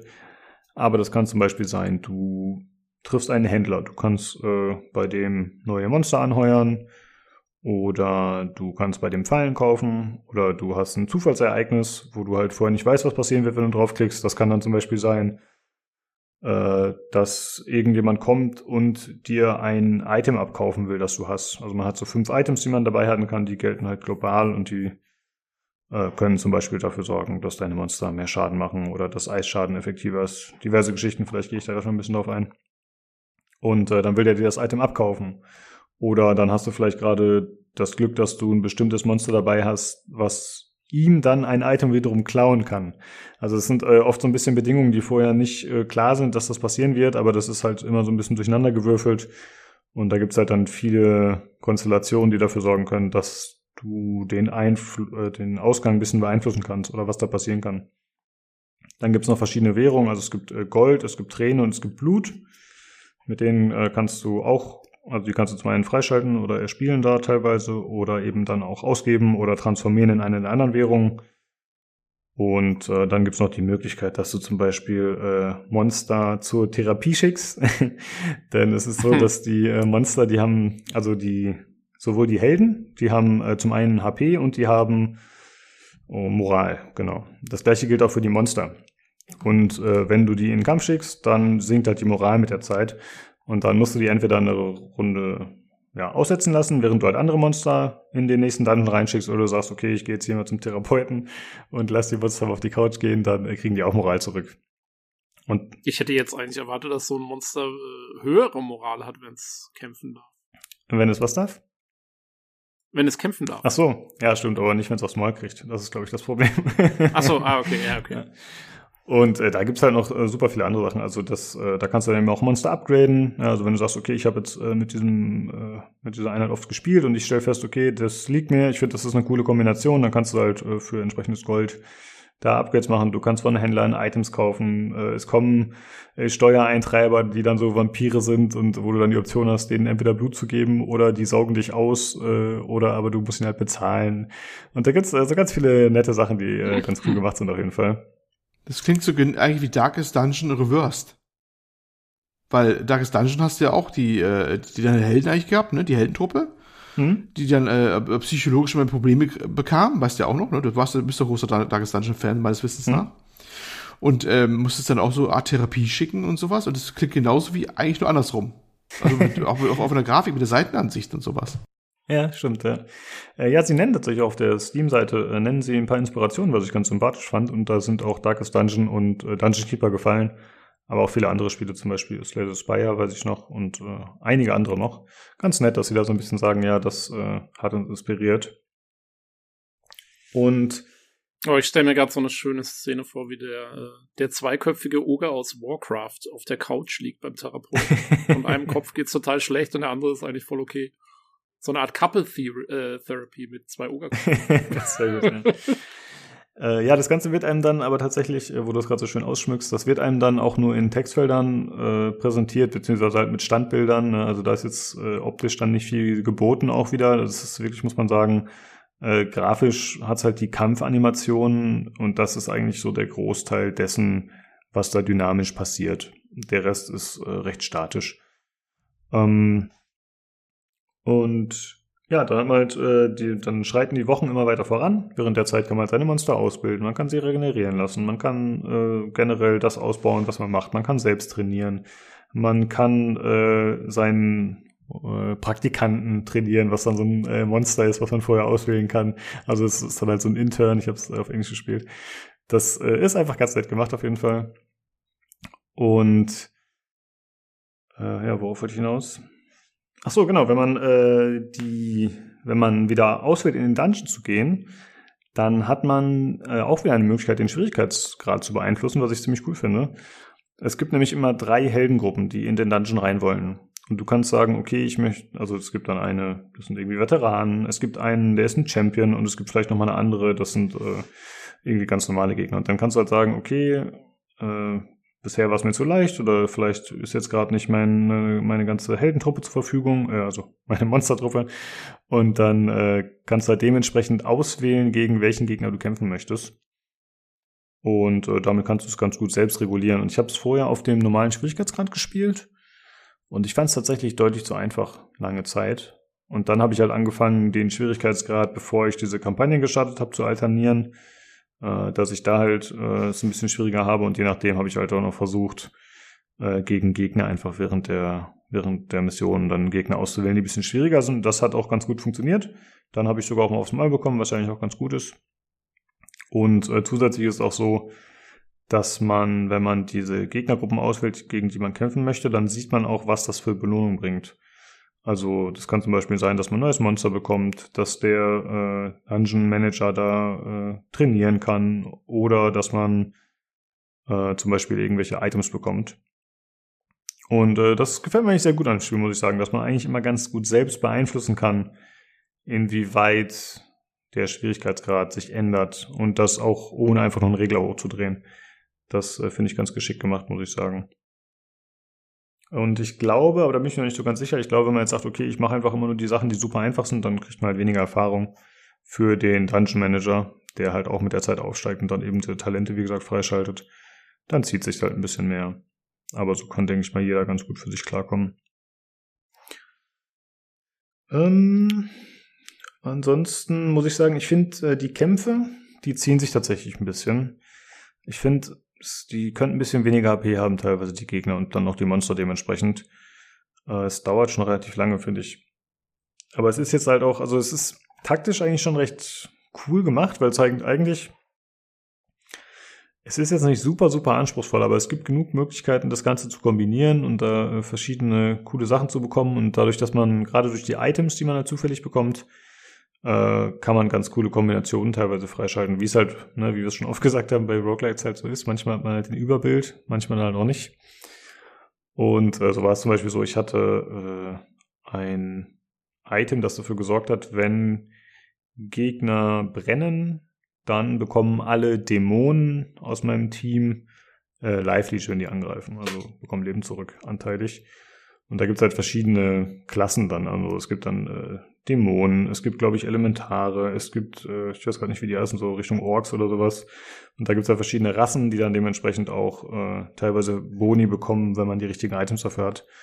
Und ich finde, das ist eigentlich äh, ganz gut gemacht, weil es eigentlich, ich würde sagen, ja, easy to learn, hard to master ist vielleicht falsch. Also es ist nicht super hart, aber es ist auf jeden Fall, es bietet mehr Tiefe, als man auf den ersten Blick denkt. Das finde ich ganz nett. Und trotzdem ist es so, dass es einem eigentlich alles sehr einfach präsentiert wird. Also du kannst halt über die Helden drüber havern, über die Gegner und du siehst direkt, okay, der hat diese passive Fähigkeit, der hat diese aktive Fähigkeit, das könnte er machen, das könnte passieren. Und wenn er dann einen von diesen Statuseffekten bekommt, dann wird das auch wieder entsprechend angezeigt. Also zum Beispiel, dass er jetzt eine Dodge-Chance hat oder so. Und da kannst du auch immer drüber havern und dir wird der, die Prozentzahl und so angezeigt. Also alles immer mit Tooltips, das ist, finde ich, sehr, sehr gut gemacht. Und ich glaube, da merkt man auch, dass das Spiel relativ lange in der Early Access Phase war, dass sie da äh, dementsprechend das Ganze angepasst haben. Das ist ziemlich nett. Ähm, ansonsten. Was ist dann das übergeordnete Spielziel? Also gibt es irgendwie eine Kampagne, durch die man dann durchspielt, oder ist das mehr so endlos? Ähm, Bist du dann dein, dein Dungeon Manager da ordentlich aufge polished hast und so? Oder wie muss man sich das vorstellen? Äh, da bin ich mir nicht so ganz sicher. Also die Kampagne, es gibt eine Kampagne, es gibt ja wie gesagt so drei Dungeon Manager und ich habe mit zwei bisher gespielt. Und äh, mit dem, mit dem ich jetzt schon am weitesten bin, der, den man zuerst bekommt, der hat, glaube ich, so acht von diesen Kampagnen, die man äh, anfangen kann. Also Kampagne klingt jetzt ein bisschen krass, das ist dann halt quasi ein so ein Cycle aus so und so viel Wochen. Ich weiß gar nicht, wie viele Wochen das geht. Äh, und das sind dann dementsprechend vielleicht so sechs Dungeons oder so. Und davon hast du dann quasi. Also es sind mehr so Hm? mehr Szenarien Ja, vielleicht passt das da besser. aus- Genau. Und ich vermute, wenn man da durchkommt, dass da dann auch nochmal irgendwas passiert. Vielleicht auch nochmal ein bisschen Story dazu kommt in einem Video oder so, keine Ahnung, aber äh, ich weiß nicht, was das Endziel ist und wie es aussieht. Und da habe ich auch ein bisschen das Problem mit dem Spiel, also eins der Probleme, was ich nicht so ganz verstehe. Es ist ja ein Roguelike. Und ich hatte jetzt eigentlich einmal die Situation, wo ich dann gescheitert bin, als ich eben die äh, Schwierigkeit gerade, den, den Schwierigkeitsgrad dann zu hoch gedreht habe. Und dann hat sie mir gesagt, hier die Assistentin, äh, ja, das kann schon mal sein, dass du stirbst, äh, ist jetzt nicht so dramatisch, aber pass ein bisschen auf. Da war ich ein bisschen verwundert, weil eigentlich ist ja ein Roguelike für mich, okay, wenn du stirbst, dann hast du es verkackt und dann musst du halt von vorne anfangen. Aber das war da halt nicht gegeben. Ich konnte dann die Kampagne ganz normal weiterspielen. Und da habe ich nicht so ganz verstanden, wo dann der Roguelike-Aspekt dann dazukommt. Also ich meine, ja, keine Ahnung, da war ich ein bisschen verwirrt. Da, äh, Ja, vielleicht hast du irgendwie mehrere Leben oder so und irgendwann ist dann Schluss. Möglich, oder das war quasi so ein Schuss vom Bug, weil es das allererste und einzige Mal war. Vielleicht wäre ich dann beim zweiten Mal raus gewesen, keine Ahnung. Das äh, habe ich noch nicht so ganz verstanden. Ich hatte auch schon bei PC Games gefragt, weil die tatsächlich einen Test sogar dazu veröffentlicht haben, habe ich mal heute drunter gefragt.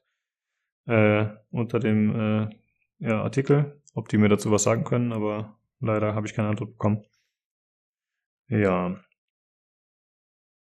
Ja, ansonsten äh, vielleicht, oder habt ihr dazu irgendeine Frage soweit noch zum Gameplay oder so?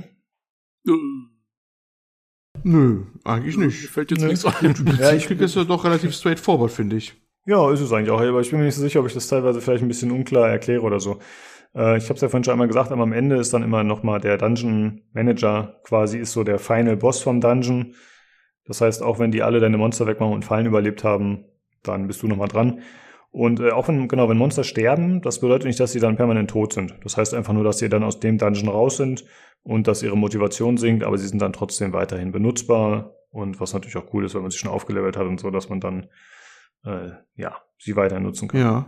Das, das kommt ja relativ gut an, so wenn man die, die Wertung anguckt. Also auf Steam hat's ja momentan äh, sehr positiv, fast durchgängig, ne? Hm?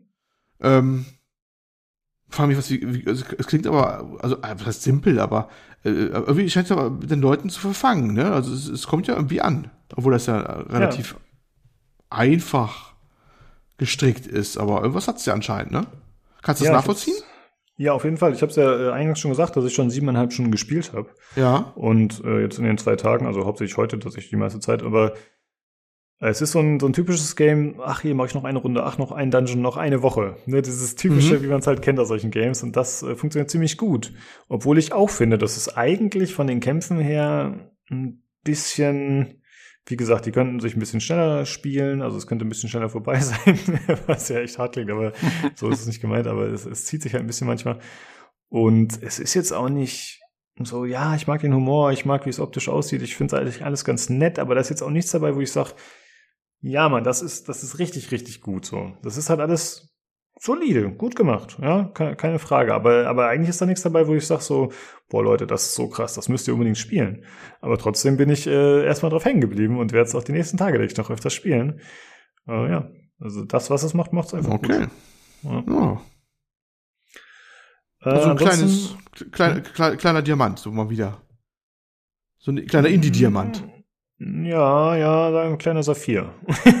Oh, okay.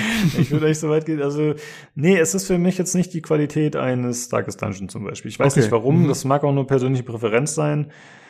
Ähm, äh, ich finde, Darkest Dungeon hat noch ein bisschen mehr dazwischen. Also wenn du in der Stadt bist mit dem Ausbau und so, das, das fühlte sich ein bisschen, bisschen umfangreicher noch an. Mir ist es hier ein bisschen zu wenig und auch zu konsequenzlos, was du so machen kannst. Das äh, ist, so- ist so ein bisschen weichgespült.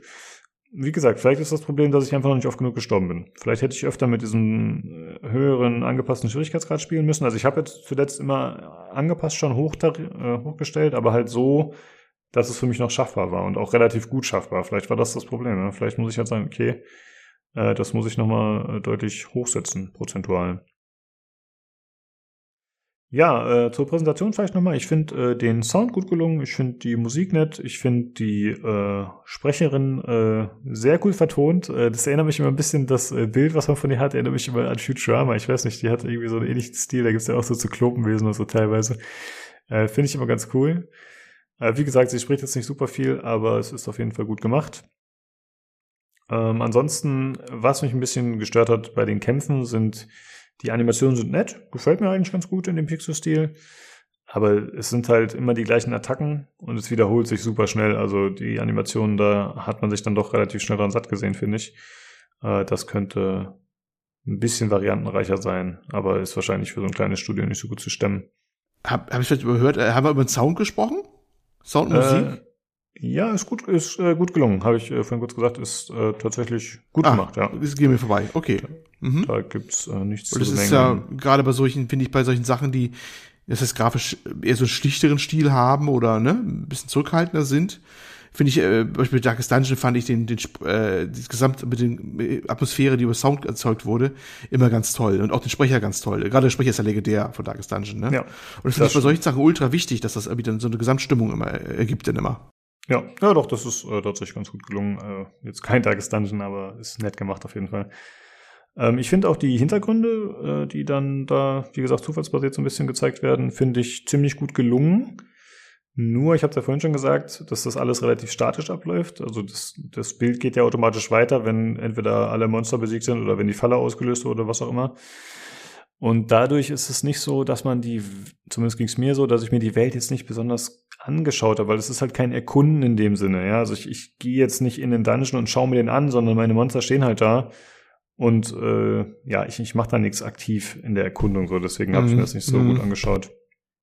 Äh, was ich ein ganz nettes Detail fand, war, äh, es, ich hatte irgendwie so ein Item, was dafür gesorgt hat, dass ich anstatt zwei Monstergruppen nur eine spawnen kann. Die sind dann aber deutlich stärker.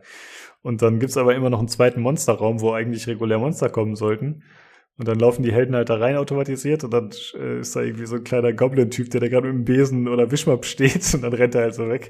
Das fand ich ganz nett. Also kleine Sachen, wo man nicht unbedingt mit rechnet, dass die das einbauen. Das fand ich ganz cool.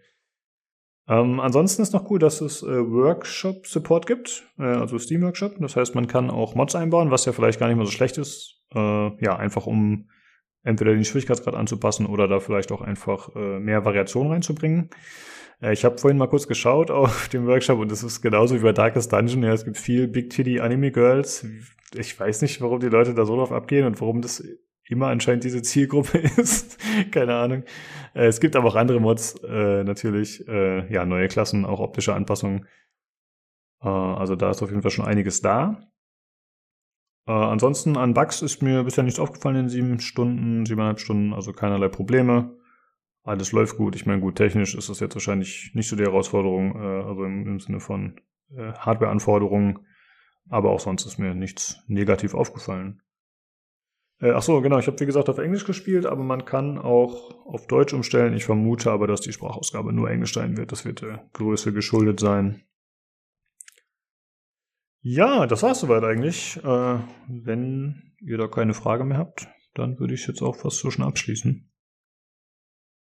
Jo, Frage nicht. Ich will nur noch mal zu Protokoll geben, dass ich finde, äh, diese Entwickler sollten ein sehr großes Bu- Budget bekommen und dann ein richtiges büroorientierten Dungeon Manager nochmal machen, wo dann alles drinsteckt. Echt, Ja, Ein geiles Thema eigentlich. Ja, stimmt. Aber es ist jetzt, also es ist natürlich schon selten, aber es ist ja nicht, es sind ja nicht die allerersten, die das machen, ne? oder? War das nicht auch schon ein bisschen bei Overlord so ein bisschen in die Richtung vielleicht und jetzt eben auch bei bei Dungeon Keeper? Das war ja schon so ein bisschen so, ne? Und So, so ein bisschen, ja. Aber so wie du das jetzt beschreibst, also mit diesen diese Vampir-Steuereintreiber und sowas, finde ich schon sehr gut. Ja. So dieses, dieses Bürokratische so ein bisschen auf die Spitze treiben. Ich will auch, also ich will dann so ein Büro sehen mit so Motivational-Postern, wo dann statt Channel Your Harmony ist dann irgendwie Channel Your Wrath. Irgend sowas halt. Ja. Ah, du könntest so viele schöne Sachen machen. ja, ich werde mal gucken, ob ich da noch ein, zwei Clips raussuchen kann. Äh, vielleicht von der Sprecherin, dass wir die jetzt äh, mal einspielen. Hm. Oh ja. Welcome to the company, Mog. I am delighted to have you with us. We'll need your fabled management techniques. We're putting you in charge of a little team in the old empire, a region overrun by humans. It's up to you to gather the monsters in the area and teach them how to defend themselves. Turn them into great employees, ready to give their lives multiple times for the company. Ja. Erscheint auch für die Switch übrigens, ne? Erscheint auf Steam, Epic Games, GOG und Switch. Ah ja. Ah ja, danke, dass du es gesagt hast. Habe ich mir tatsächlich gar nicht aufgeschrieben. Aber ja, das sollte ja technisch eigentlich kein Problem sein. Ähm, ja, das war zu dem Game. Also ich finde es für 18 Euro durchaus in Ordnung. Ich weiß jetzt nicht, wie lange ich noch dran spielen werde. Und ehrlich gesagt glaube ich jetzt nicht, dass ich so einen riesigen Wiederspielwert sehe, ähm, weil es mich jetzt mechanisch nicht so extrem abholt wie andere äh, Roguelikes. Aber es ist trotzdem einfach eine, ja, eine runde Sache, die man sich mal anschauen kann. Ist auf jeden Fall nett gemacht. Gut, äh, das war mein kleines Review zu Legend of Keepers Carrier of a Dungeon Manager. Was für ein Kackname, ey. Holy shit. Ja, sehr griffig. Ja. Manchmal habe ich so ein bisschen das Gefühl, dass Entwickler sich denken, okay, wir müssen dafür sorgen, dass unser Spiel so hervorsticht, dass wir, also der Name muss möglichst kompliziert und lang sein, damit es auf jeden Fall nicht mit irgendwas verwechselt werden kann. Ich glaube, es gibt auch ein anderes Legend of Keepers Spiel noch, soweit ich weiß. Ich glaube, das ist so ein Franchise von denen oder so ähnlich. Ja, es klingt ja so ein bisschen wie so ein Untertitel. Ja, genau. Ähm, aber sie haben natürlich auch, also bei dem Namen merkst du schon auch, also das Keeper und, und Dungeon ist, muss halt drin sein, damit du direkt die Assoziation hast. Stimmt, habe ich noch gar nicht dran gedacht, aber ja klar. Richtig, ja. Ja, gut. Ähm, dann würde ich sagen, sind wir auch äh, durch für heute mit der Folge.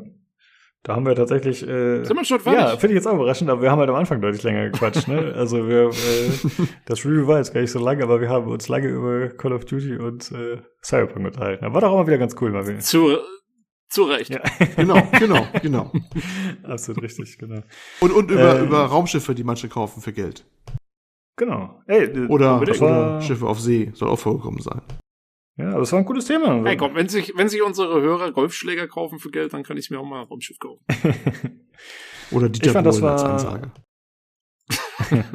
Ich fand, das war ein super cooles Thema, was der Vanity da vorgeschlagen hatte. Hätte ich nicht gedacht, dass sich da so viele Leute noch zu melden. Auf jeden Fall super nett. Ja. Jo, Jo. Ja, äh, grundsätzlich, wenn ihr Feedback habt, Themenvorschläge, Kritik, Anregungen oder einfach eine Runde mit uns quatschen oder zocken wollt oder an der Verlosung teilnehmen wollt, dann könnt ihr gerne den Discord joinen. Äh, den Link dazu findet ihr jeweils in der äh, Folgenbeschreibung, wo auch immer ihr die Folge hört. Alternativ könnt ihr auch uns über äh, per E-Mail kontaktieren, wie der Johannes das gemacht hat. Das ist pcgcpodcast.gmail.com. Alternativ auch noch über Twitter unter dem Handle at podcastpcgc.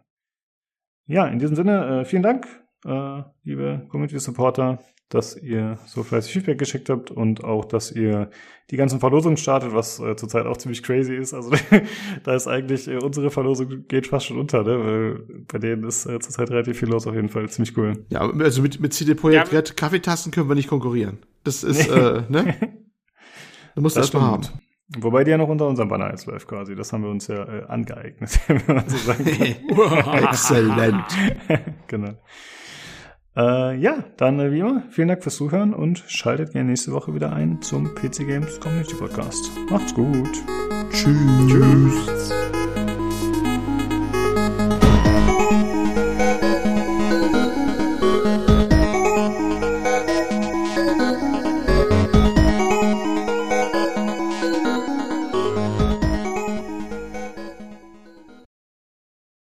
Aber äh, ja, ich, irgendwie bin ich gerade im Old Republic Rausch. Mal wieder ein bisschen mit Kai Katan rumlaufen, weißt schon. Die Seiten, die nicht ja gemerkt. Das ist enttäuschend. Lukas, sag's nix. Kai Katan, Vulkanier, weißt doch. Ja, ja, ja, ich bin hier gerade noch beschäftigt. Guck mal, wie, wie wichtig er tut. Ja. Lu Lukas ist busy. Der hat keine Zeit für diese Spirenz. Richtig, also wirklich. wirklich. Guck ich- guck Einfach mal, lieber. nur peinlich, was ihr da redet. Ja, ja, wissen im. Gegensatz, im Gegensatz zu, wenn einer sagt, dass Kai Katan in The Old Republic vorkommt, ne? Das ist überhaupt nicht peinlich. Nee, nee. ja, ja, das äh, war auf jeden Fall mal wieder eine Sternstunde meinerseits. Aber ich kann auch nichts dafür, dass da auch so kacke ist. Wenn es gut wäre, dann würde es nicht vorkommen. Stimmt. Eigentlich ein guter, ein guter Gradmesser, so. Wie viel Fehler macht äh, Zimmer in den In der Beschreibung von irgendwie Franchises. Mal kurz ordentlich einen Schluck Bier nehmen, damit es da auch gleich flutscht. Aber vor allem mental, ne? Kennt sie mit aus, ne? Ja, ich hatte noch Restalkohol von gestern, alles gut. Ah, Profis. Ah, so, ich bin bereit. Habt ihr denn irgendwas gespielt, gesehen, gemacht, Ja. Woche, wo ihr drüber sprechen wollt? Okay. Sag mal, äh, guckst du überhaupt ins Dokument rein, was ich da reingeschrieben habe? Nee, du schreibst nur so viel. Alter. Ich will mich da überraschen lassen. Ach so, das ist hier dein CD Projekt Ding. Ah, ja, ja, okay. Der Lukas ist, ist blau-grau farbenblind, der hat, äh, für den sieht es aus wie so eine leere Seite, was da alles steht. Nee, ich guck mal, ich wirklich nur das an, wo ich weiß, dass ich ähm, das äh, quasi vortragen muss. ja, man, man will sich ja auch so ein bisschen überraschen lassen. Wenn man spontan reagieren kann. Eieiei. Ja, ja, genau. Sonst wirkt das alles so voreingespielt. Das ist nicht Genau. unprofessionell, es ist einfach spontan, ne? Das ist das Geheimnis. So ist das. So machen wir das. Exzellent. Habt ihr eure Mütter heute angerufen? Noch nicht, aber wollte ich schon Was? machen wahrscheinlich. Aber Muttertag ist jetzt. Ja, ich meine, Anrufen ist bei gesagt. dir ein bisschen übertrieben, Jan. Ich wollte gerade sagen, ich sehe die jeden Tag. Aber ich habe ihr jetzt nicht extra für Muttertag gratuliert. Ich bin einfach ein herzloser Bastard. Aber ihr ist es auch egal. Ich wollte gerade Ja. sagen, meiner Mutter auch. Ich wollte was so Ich habe mit meinen Kindern gestern Abend noch gebastelt. Oh, nett. Es ist echt anstrengend, dem Zweijährigen zu erklären, dass er seine kleine Kinderfaust in Farbe tunken muss, um das dann auf äh, in ein Buch zu drücken. Kann man die nicht Wieso einfach nehmen und da- dann quasi führen und bumm rein? Die sind, also, ja, das mag sein, aber die sind sehr kräftig für ihr Alter, beide. Und äh, Sehr Alle behaart. Proppen. ja, sagen, sagen, sagen wir so, auch wenn ich ihnen durchaus körperlich überlegen bin, ist das Endresultat, ist das Endresultat ein schreiendes Kind. Und das würde ich irgendwie gern vermeiden, wenn ich gerade Ja, so okay. Mama sage, äh, wir müssen noch ganz kurz was zusammen machen mit den Kindern. Wenn sie dann äh, aus dem Nebenraum Geschrei Wildes hört, ist sie, glaube ich, ein bisschen getriggert. Aber Ja, hey, okay. Guter, guter Ja. Ansatz. Ich werde das das nächste Mal, äh, wenn ich auf einer pädagogischen Fortbildung bin, anbringen, äh, und zwar mit den Worten. Also ich habe mal einen, einen Kollegen, ich würde schon fast sagen, äh, einen, einen, Freund, der sagt, ähm, wenn die nicht wollen, dann kann man die ja eigentlich äh, einfach nur zwingen, oder? Das ist doch ein guter Ansatz. Also du willst ja nicht der Erste mit dem Problem sein. Es muss doch irgendwie so ein Gestell geben, wo man so einen Kinderarm reinklemmt, Ja, genau. das dann die Finger Bitte. spreizt und dann... Bitte, danke, danke, danke. Wie wär's denn mal, wenn du zur Höhle der Löwen gehst? Äh, mit, dieser, mit dieser Idee. Ja. Das? Der Bastelmotivator. kannst, kannst, kannst du auch noch gleichzeitig äh, einen Verwendungszweck für deinen Lochenschreibtisch suchen, endlich, und kannst es da auch noch vorstellen. Haben Sie auch das Problem? Sie haben ein riesiges rechteckiges Loch im Schreibtisch. Ja. Na, ich finde das schon gut, dass Nino äh, diesen, diesen hochgeistigen Ansatz hat und, den, und versucht es den Kindern zu erklären und jetzt nicht einfach seine, seine doppelte Zwergenbrut irgendwie mit körperlicher Gewalt zum Bastelglück zwingt. Du darfst, du darfst, Ja. darfst auch immer nicht vergessen, dass die in, in 14 Jahren mir deutlich körperlich überlegen sein werden. Und ich wollte eigentlich äh, mit, äh, mit 60 nicht mehr äh, von, also nicht von Kindern zusammengeschlagen werden. Ey, überhaupt gar keinen Bock drauf. Ohne Mist. Weil die merken sich das hundertprozentig. Und dann gibt's halt einfach frühst, wenn ich runterkomme zum Frühstück, einen Schlag in die Magengrube mit den Worten, Guten Morgen, Papa, bam. Überhaupt gar keinen Bock drauf. Ja, man muss ja schade, nicht so dass, früh traumatisieren. ja, schade, dass die, Famili äh, dass die Familientradition mit dieser Generation dann endet. ja, aufhört, ja. Immer diese Reformisten, die alles ändern Mhm. wollen. Was eine Scheiße, echt. Die guten alten Zeiten. ja, gut, ich habe auch einen kleinen Exkurs in Kindererziehung